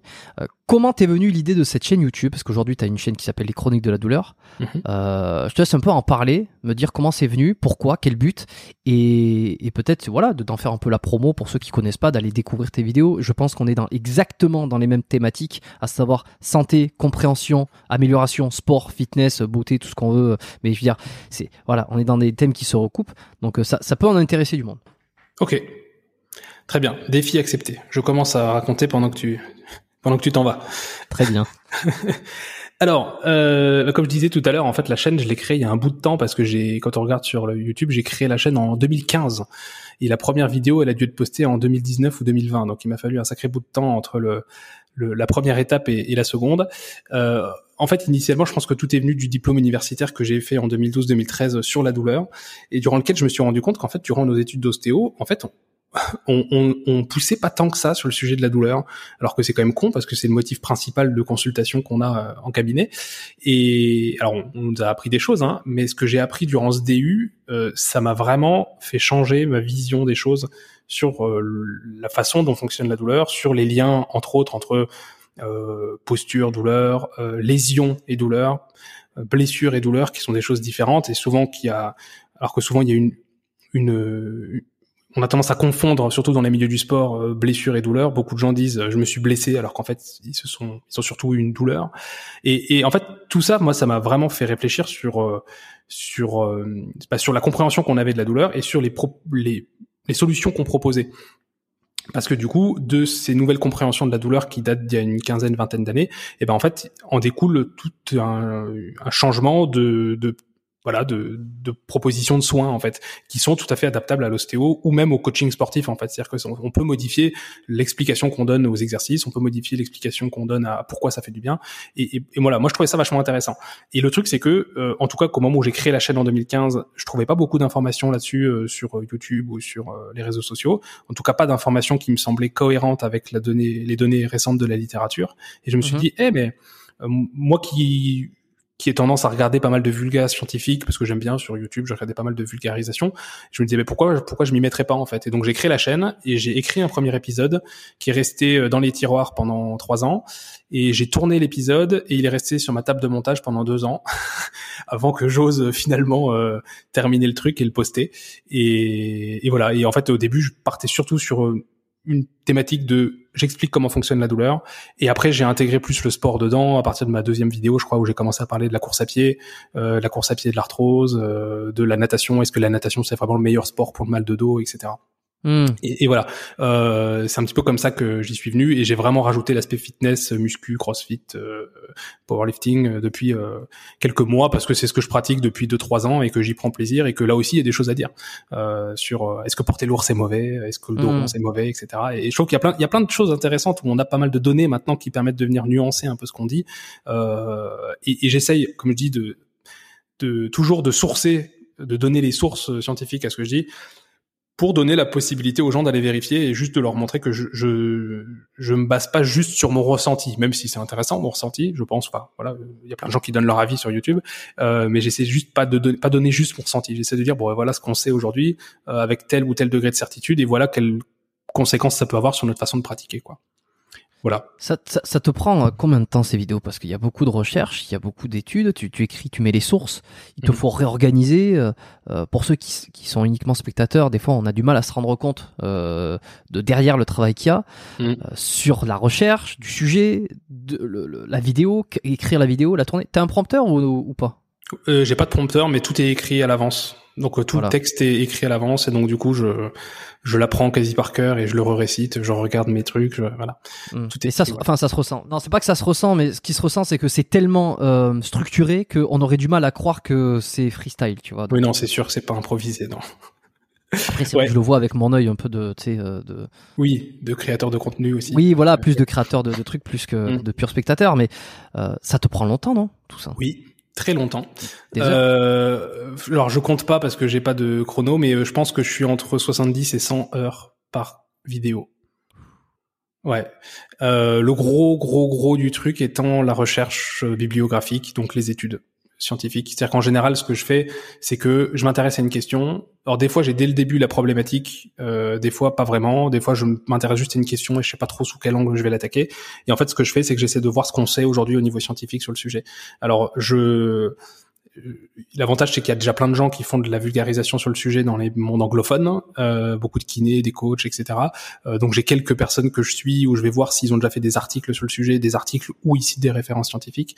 Euh, il y a pas mal de podcasts en anglais, il y a pas mal de, chaînes YouTube où que je trouve être des mines d'or vraiment en termes d'information, mais qui sont tellement techniques qu'elles font 500 vues quoi. Euh, euh, je pense à une vidéo que j'ai vue de Greg Lehman sur euh, la flexion lombaire, un truc d'une heure ultra sourcé, vraiment, mais genre j'ai appris plein de trucs et euh, il y avait 86 vues quoi. Euh, j'étais triste quoi je me dis ah mais putain c'est quand même dommage ces trucs là c'est vachement intéressant euh, mais le format fait que euh, c'est pas forcément mis en avant parce que c'est très court, court universitaire quoi c'est vraiment sous un format court universitaire c'est pas ce que les gens veulent voir euh, et c'est pas forcément ce que les gens veulent voir sur YouTube ouais. ouais. Donc, euh, donc voilà, donc je, passe beaucoup de temps à faire de la recherche biblio. Euh, J'essaye vraiment de voir tout ce que je peux sur euh, l'état de la connaissance sur le sujet. Euh, souvent, je regarde des débats parce que souvent il y a matière à débat, et c'est en regardant des débats que j'arrive mieux à comprendre où sont les points de friction et pourquoi on n'est pas sûr ou pourquoi, euh, enfin quels sont les éléments où il y a moins de certitude. Et souvent, ça me permet de trouver une accroche un peu plus intéressante ou un angle d'attaque. Et, et, vraiment, c'est ça qui me prend le plus de temps. Et, et, je vois sur les études, enfin sur les vidéos comme bah, comme le Doron, j'ai dû passer un mois où euh, je faisais que ça, à lire des articles scientifiques, lire des articles de blog, regarder des vidéos qui duraient deux heures où des gens débattaient euh, en citant des études, etc., pour me faire une bonne idée du sujet. Et une fois que j'ai cette idée-là, je commence l'écriture. Et après l'écriture, ça me reprend un petit moment parce que j'essaie de faire un truc qui soit un peu structuré, euh, où de j'essaie de rendre le truc un petit peu justement pas sous la forme d'un cours universitaire. J'essaie de, de faire une vidéo de, de, de, divertissement presque, où je raconte une histoire, où je mets des, des petits moments de renversement de situation. J'essaye comme je peux euh, pour qu'il y ait un peu de rythme. Et euh, une fois que j'ai tout écrit, en fait, la fin, le montage, enfin le, le, le fait de filmer et le monter, c'est ce qui est le plus court en fait. Entre le moment où ah je filme et le moment où je, ouais. Euh, entre le moment où je filme et le moment où la vidéo elle sort, souvent il se passe 10 jours maximum, alors qu'au euh, final une vidéo il me faut entre 2 et 3 mois pour la faire. Donc euh, 80% du boulot c'est avant de tourner quoi. Où c'est que tu veux aller avec la, avec ça? Est-ce que tu as envie d'explorer un peu plus le fitness? Parce que ce nom, les chroniques de la douleur, finalement, il est à la fois niché, à la fois large. C'est que tu peux parler de, euh, là, là, on a vu sur tes vignettes récemment des abdos, on a vu euh, Ronnie Coleman, on a vu des, des, enfin, des quelqu'un qui faisait un soulevé de terre d'oron. Donc, euh, c'est quand même orienté sur ce. D'ailleurs, il y a, y a The Panache, je crois, qui a, euh, qui avait beaucoup apprécié ta vidéo. Il a laissé un commentaire. Il avait laissé un commentaire sous ta vidéo. Tout à fait. Oui, on avait échangé un petit peu. Je l'avais eu au téléphone et tout. Euh, oui, on, on, est globalement un peu sur la, la même la même dynamique. Bon, sauf que lui, il est lui, il est du côté sportif, quoi. Il est sportif de haut niveau. Il est champion du monde powerlifting. Mm. 66 euh, kilos, moins de 66 kilos et il soulève 280 au soulevé de terre. Ouais, non, Donc, euh, sacré perf. Euh, et justement, il, il, explique que le dos rond, euh, quand c'est fait de manière intelligente, c'est pas forcément problématique. Donc ouais, ouais, ça, ça, dépend le quel endroit on parle du dos rond. c'est de la colonne dorsale ou la colonne lombaire. C'est vrai que ça, on, souvent, on fait, on fait rapidement de la gamme parce que nous, on, en praticien de santé, on, on s'adresse au lombaire, mais c'est à pas confondre. Oui, tout à fait. Bref. Tout à fait. Euh, donc où est-ce que je veux aller? C'est une bonne question. Euh, bah, en, fait, moi, ce qui m'a toujours euh, guidé, c'est le plaisir que je prends, en fait. C'est-à-dire que euh, là, ces dernières années, je m'intéresse plus au, milieu du fitness, euh, muscu, powerlifting, parce que j'en ai pratiqué ou j'en pratique et que ça me plaît et que j'aime bien creuser ces questions-là. Donc à la base, à chaque fois, ce qui me motive à faire une vidéo, c'est une question que je me pose et que j'ai envie de creuser personnellement. Et après, ça m'est utile en plus pour mon boulot. Et surtout, surtout, c'est le seul moyen que j'ai trouvé euh, de me motiver à, à, me tenir à jour sur certaines données. C'est-à-dire qu'il y a plein de fois, ça fait des années où j'ai un, un, un, fichier avec 150 études scientifiques où je les vois passer, je me dis ah ça a l'air intéressant, faudra que je les lise. Je les lis jamais. Et c'est uniquement quand je suis dans une optique de bon, allez, maintenant j'ai envie de bien comprendre la question pour pouvoir la retransmettre de manière pertinente. Euh, et ben c'est là que je trouve la motivation pour lire euh, pendant des heures des études scientifiques. Sinon je le ferais pas en fait. Donc c'est un petit peu de manière égoïste que je le fais. C'est euh, ça, ça, me donne la motivation pour faire un truc qui m'est profitable à moi pour ma pratique sportive et pour ma pratique professionnelle.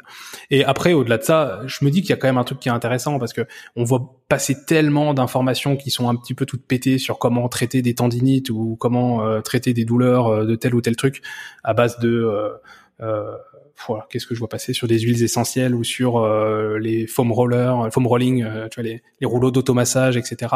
Euh, il y a tellement d'infos comme ça qui passent, qui sont en fait tellement par accord avec ce qu'on sait aujourd'hui. Je me dis, mais il y a quand même quelque chose à faire à ce niveau-là. Quoi. Je pense qu'il y a moyen d'aider des gens qui pratiquent des sports ou quand ils vont voir leur médecin, leur médecin va leur dire bah faut que tu arrêtes de faire du sport, sauf que c'est pas quelque chose qu'ils ont envie d'entendre. Euh, Quelqu'un qui est vraiment passionné, si on lui dit faut que tu arrêtes de faire du sport, il va dire oui oui d'accord et il va continuer à aller s'entraîner. Et je mm. comprends. Euh, je pense qu'il y a vraiment moyen, dans certains cas, en, en, en, ayant une connaissance du sport et en ayant une connaissance des mécanismes de la douleur, de, de proposer un moyen de permettre aux gens de continuer à s'entraîner différemment pendant un temps pour qu'ils puissent continuer à bosser. Et j'essaye un peu de transmettre ça. Euh, je commence bah, en consultation à proposer ça aux gens que je vois qui pratiquent euh, muscu, crossfit, euh, power. J'en ai pas des masses, mais euh, parce que c'est peut-être un peu plus niché. Mais j'ai pas mal de gens qui font de la muscu ou du crossfit. Donc j'essaie de les accompagner un petit peu là-dedans. Et, et je pense que je proposerai du coaching aussi dans ce dans ce cadre-là, coaching à distance. J'entends. C'est-à-dire que très souvent l'aspect thérapie manuelle va avoir un intérêt pour désensibiliser la zone, mais qu'en fait très souvent le simple fait de donner des conseils sur comment modifier l'entraînement, comment modifier temporairement l'entraînement en ayant des variantes d'exercice. Euh, je te donne des exemples. Hein. Quelqu'un qui a une douleur de hanche, euh, passer d'un d'un d'un squat euh, high bar ou low bar, ça va changer un petit peu l'amplitude, euh, alors plutôt du low bar au high bar dans ce cas-là. Euh, ça peut changer l'amplitude dans laquelle il va se mettre en flexion de hanche, donc ça peut l'aider à continuer à s'entraîner mais différemment. Voilà, tout ça c'est des trucs que je trouve vachement intéressants et je pense qu'il y a mmh. vraiment plein de gens qui pourraient en bénéficier pour juste pouvoir continuer à s'entraîner. D'ailleurs, tu parlais de The Panache. The Panache, il y a pas longtemps, il s'est blessé pour le coup, enfin il a eu des douleurs. Il Genre la question, est-ce que c'était une blessure? C'est une question. En tout cas, il a eu des douleurs importantes. Il a dû annuler les championnats de France parce qu'il a eu des douleurs à l'épaule qui lui permettaient, il, n'arrivait plus du tout à faire de, de de terre.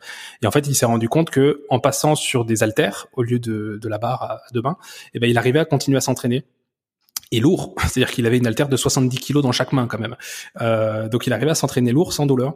Euh, donc parfois le simple fait de modifier les exercices et de réussir à trouver un moyen de s'entraîner sans douleur, ça peut être un bon moyen de ressolliciter la zone pour revenir progressivement euh, hmm. sur, euh, bah voilà, pouvoir ne pas perdre au moins, euh, voire pouvoir continuer à progresser un petit peu jusqu'à jusqu'à récupérer quoi. Voilà, c'est le genre de truc que je trouve intéressant en fait et que j'aimerais pouvoir proposer.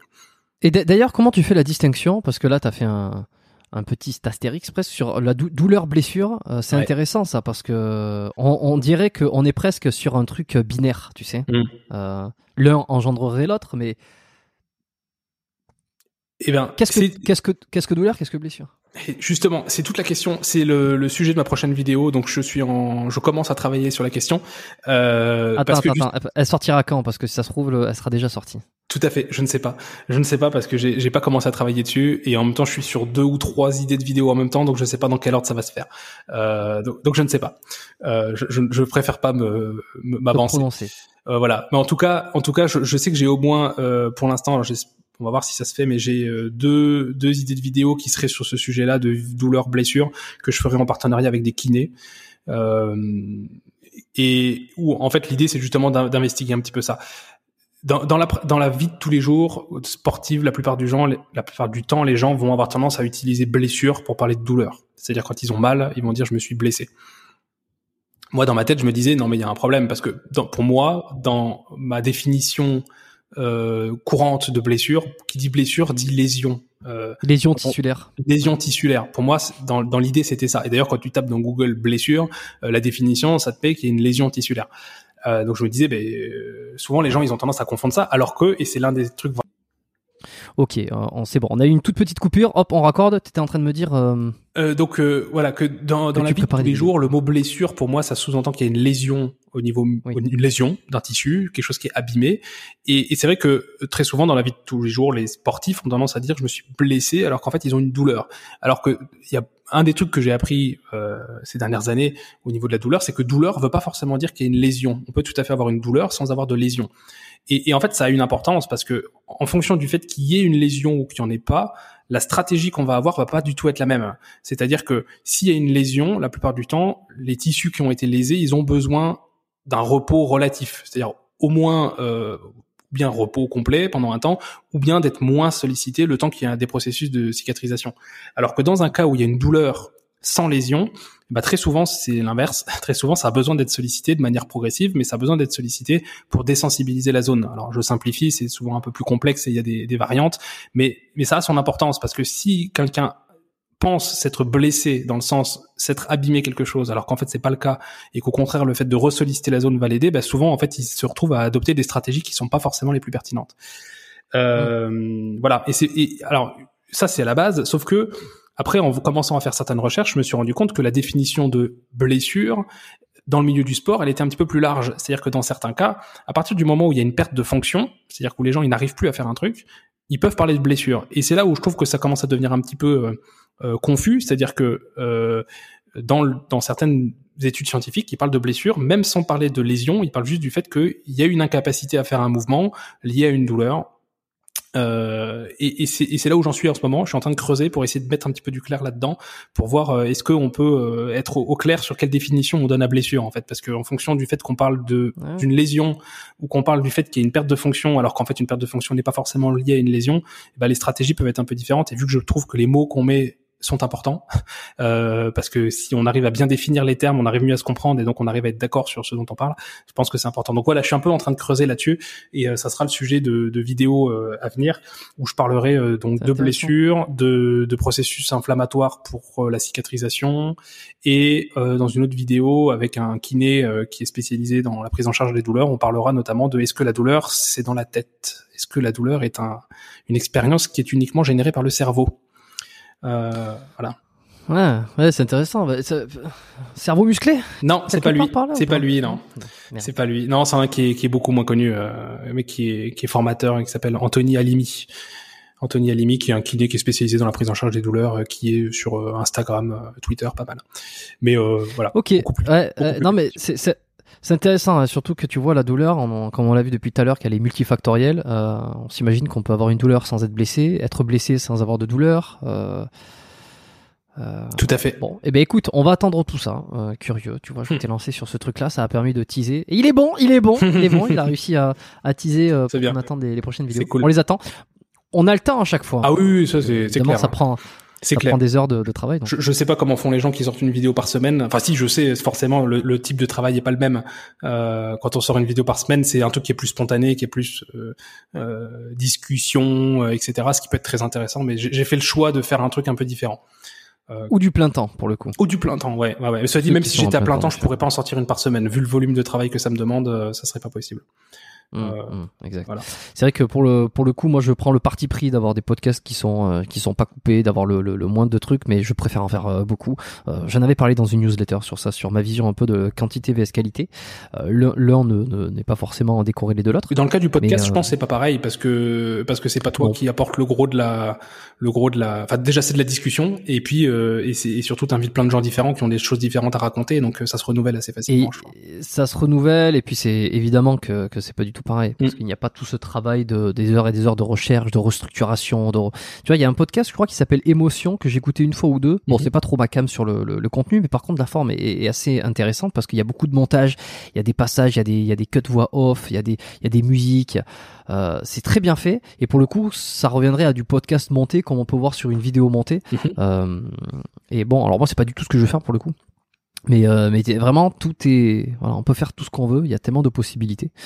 Euh, mais en tout cas, voilà. Je voulais te demander quelques les dernières petites questions de fin. Mhm. Euh, avant de passer aux trois dernières questions que je demande à chaque fois, j'ai quand même quelques petites, euh, attends, hop, quelques petites choses qui reviennent régulièrement.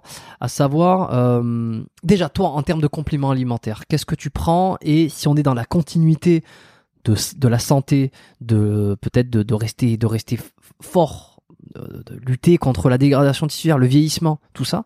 Qu'est-ce que tu recommandes? Qu'est-ce que tu prends? Qu'est-ce que tu sens? Qu'est-ce que tu penses être utile aujourd'hui? Euh, alors pour le coup, je, je maîtrise vachement moins le sujet des compléments alimentaires. À titre perso, je ne prends que de, des compléments en protéines de la whey pour des raisons de facilité en fait, pour avoir euh, plus facilement mon compte de protéines euh, hebdomadaire, euh, journalier, pardon. Euh, donc je prends que de la whey ou des compléments protéinés, vraiment pour faciliter que ce soit dans les périodes de prise de muscle ou dans les périodes de sèche.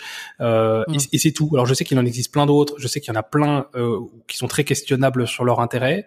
je sais qu'il y en a d'autres qui ont probablement un intérêt. Euh, euh, et je, je c'est là que je bug parce que je me souviens plus comment il s'appelle. Euh, je sais qu'il y en a quelques-uns, il y en a peut-être deux trois qui ont probablement des intérêts euh, ou bien en pré-workout ou bien dans un truc dans ce style-là pour améliorer un peu ses performances. Je me suis pas beaucoup penché sur la question parce que pour l'instant je suis pas dans une optique d'optimisation à ce niveau-là. Je me dis que j'ai déjà pas mal d'optimisation à faire au niveau de mes entraînements, euh, de la programmation de l'entraînement, etc.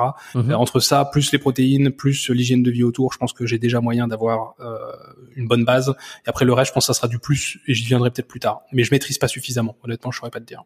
Ok, non, non, mais très bien. Bah, je pense que tu ferais, tu faisais peut-être référence à tout ce qui est créatine, collagène. Exact. voilà. Alors voilà, exactement. Euh, peut-être la glucosamine, des choses comme ça. Tout à fait. Voilà. Je sais que voilà, typiquement collagène, j'ai des questionnements par rapport à ça. Tu vois, genre il y a plein de gens que je, vois sur les réseaux qui disent euh, c'est super pour euh, améliorer la structure au niveau des tendons, etc. Je ne sais pas. Quelle est la, la fiabilité de ce genre de truc? Est-ce que ça a un réel intérêt en termes de douleur? Je ne sais pas. J'en sais rien. Je chercherai. Ça sera, ça sera un sujet intéressant. Tiens. Oui, ben alors écoute les dernières, euh, peut-être le dernier tiers euh, ou peut-être le, que j'ai fait avec Michael Gundil sur ça parce qu'on en a pas mal parlé. Euh, intéressant. C'est vrai qu'il y en a beaucoup qui le recommandent aujourd'hui, mm. mais lui pour le coup il a la tête dans les études mm. et moi moi j'aime bien ce qu'il raconte. j'aime bien l'écouter sur ces sur ces questions là. ok, nutrition. nutrition, est-ce que comment tu comment tu vois? Parce que c'est vrai qu'on a beaucoup parlé d'adaptation, de l'entraînement. Euh, voilà, sur le terrain, mais on n'a pas beaucoup parlé de ce qu'on mettait dans son corps mm. pour justement rester au top. Mm-hmm. C'est peut-être le, le, truc qui manquait aujourd'hui, mais on pas tout traiter non plus. Comment tu, comment tu manges et comment tu perçois ça Encore une fois, est-ce que c'est quelque chose que, qui a passé beaucoup de temps ou, ou pour l'instant tu te dis euh... Alors, euh, j'ai tendance à être très gourmand je, je suis, j'adore, j'adore la malbouffe. C'est l'enfer. Je pourrais bouffer pizza, hamburger tout le temps. Euh, je, je, je sais qu'il y a des gens qui sont des hard, des hard gainers, qui ont beaucoup de mal à prendre de, du poids. Moi, j'ai aucun problème à prendre du poids, mais genre aucun. Euh, d'ailleurs, c'est, c'est ça qui m'a, qui m'a fait m'y mettre. Hein. Quand j'ai commencé à mettre à la muscu, c'était pas pour prendre du muscle, c'était pour perdre du gras à la base. Hein. Euh, j'avais 10 kilos à perdre. Je m'étais fixé un an et j'ai perdu mes 10 kilos en un an, ce qui est raisonnable hein, mmh. en un an. Euh, et c'est après que j'ai commencé à reconstruire un peu du muscle par au-dessus. Euh, donc voilà, j'ai une tendance à avoir vite tendance à bouffer de la merde si je me laisse aller. Euh, donc durant la phase où j'ai perdu 10 kilos, bah du coup euh, j'ai fait des trucs un peu classiques. Hein, de, euh, je comptais les calories en gros. Euh, J'essaie de me mettre en déficit calorique de 500 calories par jour en ayant un apport de protéines suffisant, en m'entraînant à côté pour faire du renforcement musculaire et ça a plutôt bien fonctionné. Après, euh, mm. du coup, à partir du moment où c'était les deux seuls trucs que j'essayais de faire, déficit calorique et avoir suffisamment de protéines. C'était le seul truc. Je me basais pas tant que ça sur euh, les quantités de glucides, les quantités de lipides. Il y en avait. J'avais des glucides, j'avais des lipides. Euh, je me faisais des hamburgers de temps en temps. Je me faisais des pizzas. C'est juste qu'au lieu de me taper la pizza, je me prenais que deux parts et je mangeais une grosse plâtrée de légumes à côté. Euh, donc voilà, je, je, mange beaucoup de légumes du coup. J'ai l'avantage c'est moi qui cuisine à la maison, donc euh, c'est moi qui emmerde ma femme et mon fils avec ce que je fais, euh, plutôt que de devoir leur imposer euh, qu'elle me cuisine ça. Donc je fais une plâtrée toutes les semaines, je me fais la même chose parce que je j'ai pas beaucoup de voilà, j'ai trouvé une recette qui me convient bien, donc je me fais une plâtrée énorme de de tian de légumes à la provençale avec des tomates, des aubergines, des courgettes, un petit peu d'oignon et d'ail, et je me fais cuire ça et ça me fait mes légumes pour la semaine et je bouffe que ça mes collègues se foutent de ma gueule parce qu'à chaque fois quand j'arrive avec mon tupperware, ils me disent "Ah bah tiens, qu'est-ce que tu vas manger aujourd'hui Quasiment toujours la même chose. Ça me convient bien quand je suis dans les périodes en tout cas où, j'essaie de perdre un peu. Euh, Voilà. Mais à côté de ça, c'est vrai que je suis aussi dans une optique de euh, vu que je suis pas dans une optique d'ultra performance non plus euh, et que j'ai tendance à être gourmand. Euh, dans les périodes où je suis en où j'essaie de perdre un peu de poids, ce qui est le cas en ce moment, bah je fais plus gaffe. Euh, les autres périodes où je suis un peu plus en mode prise de masse, je me laisse aller plus facilement et je vais plus facilement taper aussi dans des trucs un peu plus euh, un peu de junk food, voilà, en, en, essayant de rester raisonnable, mais mais j'ai du mal. Genre là, euh, il y a quelques mois, je me suis dit allez, je fais une prise de masse et en fait j'ai pris 5 euh, kilos en un mois et demi, donc je me suis dit bon, j'ai pas pris que du muscle là. Mmh, mmh, voilà. Mmh, voilà. Mais voilà, je, je, j'essaie de prendre plaisir aussi quand même. Euh, même même quand je suis en phase de perte de poids, euh, si ça rentre dans mes calories, euh, je me mange un donut ou euh, je me mange un hamburger quoi. Voilà. Bon, faudra que je refasse un peu quelques épisodes sur la nutrition parce que je suis largement conscient que c'est une des thématiques qui ne revient pas souvent euh, sur euh, sur ce podcast. Euh, l'entraînement revient, le, le les, les, les- l'entraînement, la compréhension, la thérapie, tout ça, c'est des choses qui reviennent de manière euh, assez régulière, mais la nutrition, c'est assez rare. Hein. Les, les, les seuls épisodes que j'avais fait, c'était avec Julien Vénesson. Bon, tu me diras, c'est pas le dernier des invités non plus, donc euh, il y a quand même pas mal de choses qui avaient été euh, qui avaient été qui avaient été dites dans cet épisode. Euh, avec Vassilis, mais qui était beaucoup plus sur la perte de poids, Mm. et ça parle forcément beaucoup de nutrition. Mm. Euh, il faut recommandez-moi peut-être des invités. Alors j'ai quelques invités en tête là, euh, quelques personnes que je pourrais inviter pour le podcast pour discuter un peu de tout ça. euh, et puis la nutrition et l'alimentation englobent tellement de choses qu'il y aurait des des, des, des heures et des heures à passer, à discuter, à, à essayer de comprendre et, euh, et à parfaire un peu ses connaissances et, et s'améliorer. Euh, mais ça arrivera. Si vous avez des, gens à me recommander, n'hésitez pas à le faire sur le, via le compte Instagram. Vous pouvez aller sur le site web aussi Biomécanique Podcast. J'ai mis un récemment, euh, j'ai euh, amélioré le site. Il y a une petite partie recommandation avec un typeform. Vous pouvez cliquer pour me dire euh, si vous voulez soit sponsoriser, soit me recommander un invité, soit me faire un feedback. Et tout ça est très simple. Donc vous pouvez me recommander comme ça. Il y a déjà des, quelques gens qui m'ont qui m'envoient des mails. Ou alors sur par par DM sur Instagram. C'est c'est pas moi qui poste euh, les reels, Euh, j'ai délégué un peu une partie du contenu sur Instagram, mais c'est toujours moi qui suis derrière le truc et qui répond à tous les messages. Euh, évidemment, euh, je suis loin d'être submergé, mais euh, mais c'est cool. Même si je, je prends un peu de temps à répondre parce que certains me font des demandes un peu bizarres euh, ou me, me font des messages un peu longs et, et j'aime bien prendre le temps de répondre, donc des fois ça peut être deux trois jours avant que je réponde. Mais vous avez des, des des trucs, des recommandations, je les mets de côté, je les, je les, je les regarde, je les regarde. Alors des fois, je les rajoute dans ma liste, des fois je me dis tiens un petit peu plus tard. Euh, si vous me recommandez quel- si vous me recommandez quelqu'un, des fois il peut se passer plusieurs mois avant qu'il finisse par arriver sur le podcast. Euh, des fois il arrive plus vite que, que... mais en tout cas je, je regarde toujours. Euh... Voilà, euh, bah écoute, non si, euh, quand même, si on revient 10 ans en arrière, je vais les- mes, mes trois dernières questions de fin et puis on va s'arrêter ici. Euh, si on revient 10 ans en arrière, euh, tu vois, ça fait ça fait 10 ans que tu pratiques, tu m'as dit, donc Mhm. euh, ça tombe à pic. Euh, c'est quoi le meilleur conseil que tu aurais besoin d'entendre? Euh, c'est une bonne question. Euh, je pense que j'aurais tendance à me dire, enfin, que j'aurais, que j'a- j'aurais aimé m'entendre. Euh, en gros, faut que je me, faut que je me laisse guider par ce qui me fait plaisir. En gros, en gros, fais-toi plaisir. Euh, si t'as envie de faire un truc, fais-le et attends pas forcément que les choses soient parfaites. Parce que je disais tout à l'heure que entre le moment où j'ai créé ma chaîne et le moment où j'ai sorti ma première vidéo, il s'est passé cinq ans. Euh, je pense que c'est parce que j'osais pas trop, euh, même si ça me faisait plaisir. En fait, euh, j'osais pas trop en me disant j'ai envie que ce soit parfait. Et c'est un peu le problème que j'ai. C'est peut-être une des raisons pour lesquelles il me faut trois mois pour faire une vidéo. C'est que j'ai envie que ce soit parfait entre guillemets. Les gens qui ont vu mes vidéos savent que c'est pas parfait parce qu'il y a des problèmes de de, de focus. Euh, Mm. Mais euh, Mm. mais voilà, j'ai envie que les choses soient bien faites et donc du coup, des fois, ça me fait que je fais du, je mets du temps à les faire. Et, et c'est peut-être un, un défaut que j'ai parce que des fois, mieux vaut se lancer et faire les trucs de manière imparfaite, mais au moins les faire et apprendre en faisant quoi. C'est ce que je disais tout à l'heure sur les exercices. Au final, c'est la même chose. Tu vois, je dis ça pour les exercices. Je dis allez-y, faites, vous apprendrez au fur et à mesure. Bah, c'est pareil pour tout en fait. Et je pense que c'est quelque chose où j'avais du mal. Je commence à essayer de m'en détacher un petit peu, mais ça m'aurait peut-être aidé il y a 10 ans de me dire vas-y, fais-toi plaisir, arrête de vouloir chercher la perfection, lance-toi, fais-toi plaisir et t'apprendras sur le au fur et à mesure quoi. Hum. C'est, euh, je pense que je suis exactement comme toi et des- on est beaucoup dans ce cas-là hein, à vouloir le truc parfait. euh, C'est un truc, qui est- c'est, on a, je pense tout ce truc, chaque être humain, euh, on est, on n'est pas si euh, tête brûlée que ça. On a envie que les choses soient parfaites.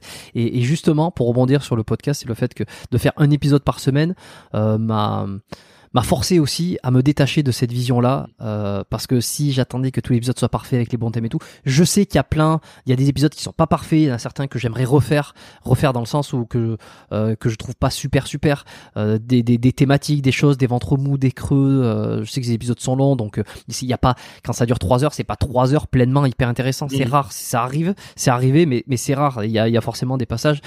Mais bon, je pense que voilà, on c'est- un bon moyen aussi pour lutter contre ça, de Mhm. se donner des, des objectifs comme ça. Tout à fait. Merci.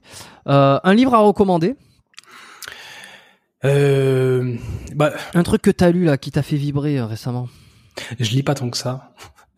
Je, je, je, par les études. Ouais, je lis pas tant que ça. Non, je me suis replongé dans des romans, mais c'est c'est très euh, c'est c'est c'est très perso. euh, euh, Enfin, c'est très perso, non pas du tout, mais euh, je suis un grand fan de science-fiction. Moi, j'aime beaucoup. euh, je me suis tapé euh, il y a quelques années tout euh, Isaac Asimov, qui est un, au- un auteur de science-fiction qui est à l'origine des de tout la- le cycle des robots et de fondation. J'avais commencé ça il y a 15 ans et euh, c'est assez peu connu, mais en fait euh, quand même un petit peu parce que euh, il y a plein de bouquins, plein de films qui sont des adaptations de ces bouquins, euh, genre euh, Mais c'est quoi les, c'est quoi les, les livres euh, Le livre. Fondation, par exemple. Il y a une série, Fondation. il y a une série qui est sortie il y a pas longtemps sur euh, Apple TV, je crois, Apple, euh, le truc de, de streaming d'Apple. Ok. Euh, voilà, Euh, mais voilà, moi j'aime bien.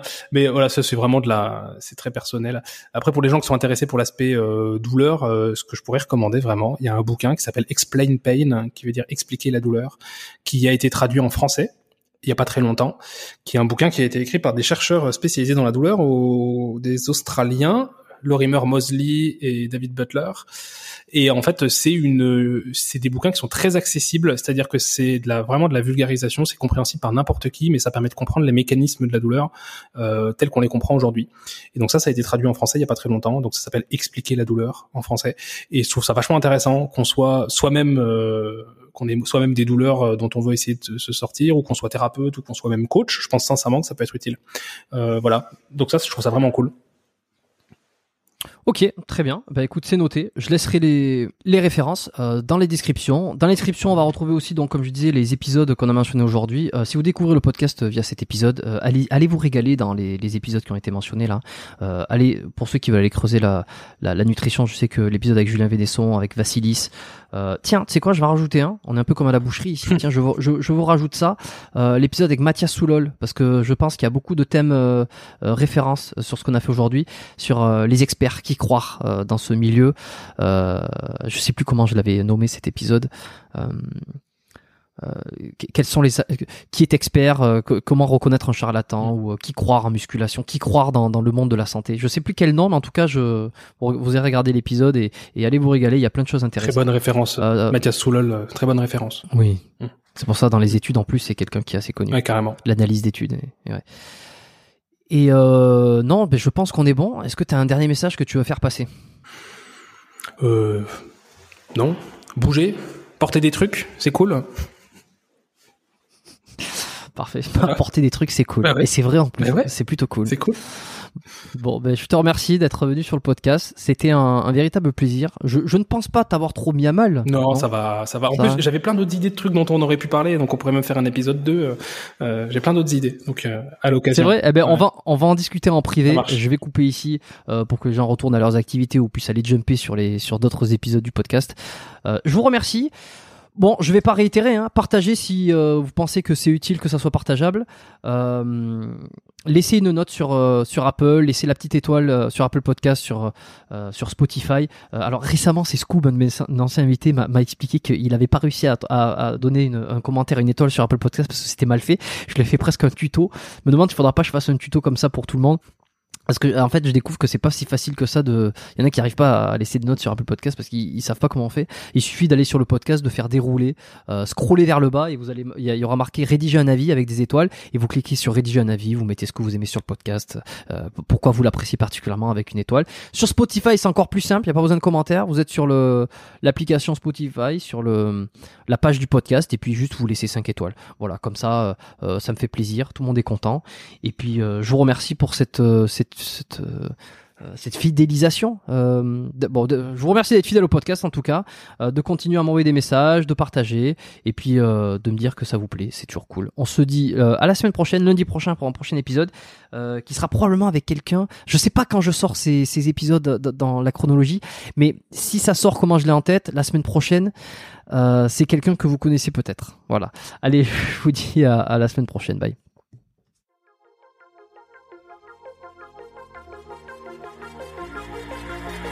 Merci d'avoir écouté cet épisode du podcast Biomécanique jusqu'au bout. Vous pouvez l'envoyer à deux de vos amis ou le partager sur vos réseaux sociaux. Merci également de lui mettre une note de 5 étoiles avec un petit commentaire sympa. C'est ce qui me permet de mieux ressortir dans les classements. Laissez-moi votre email sur biomécaniquepodcast.com lettre et je vous enverrai l'épisode de la semaine ainsi que la lettre biomécanique une fois par mois. où je vous partage mes meilleurs conseils et recommandations. Vous avez écouté le podcast Biomécanique, je suis Jérôme Cazerolle et je vous dis à très bientôt.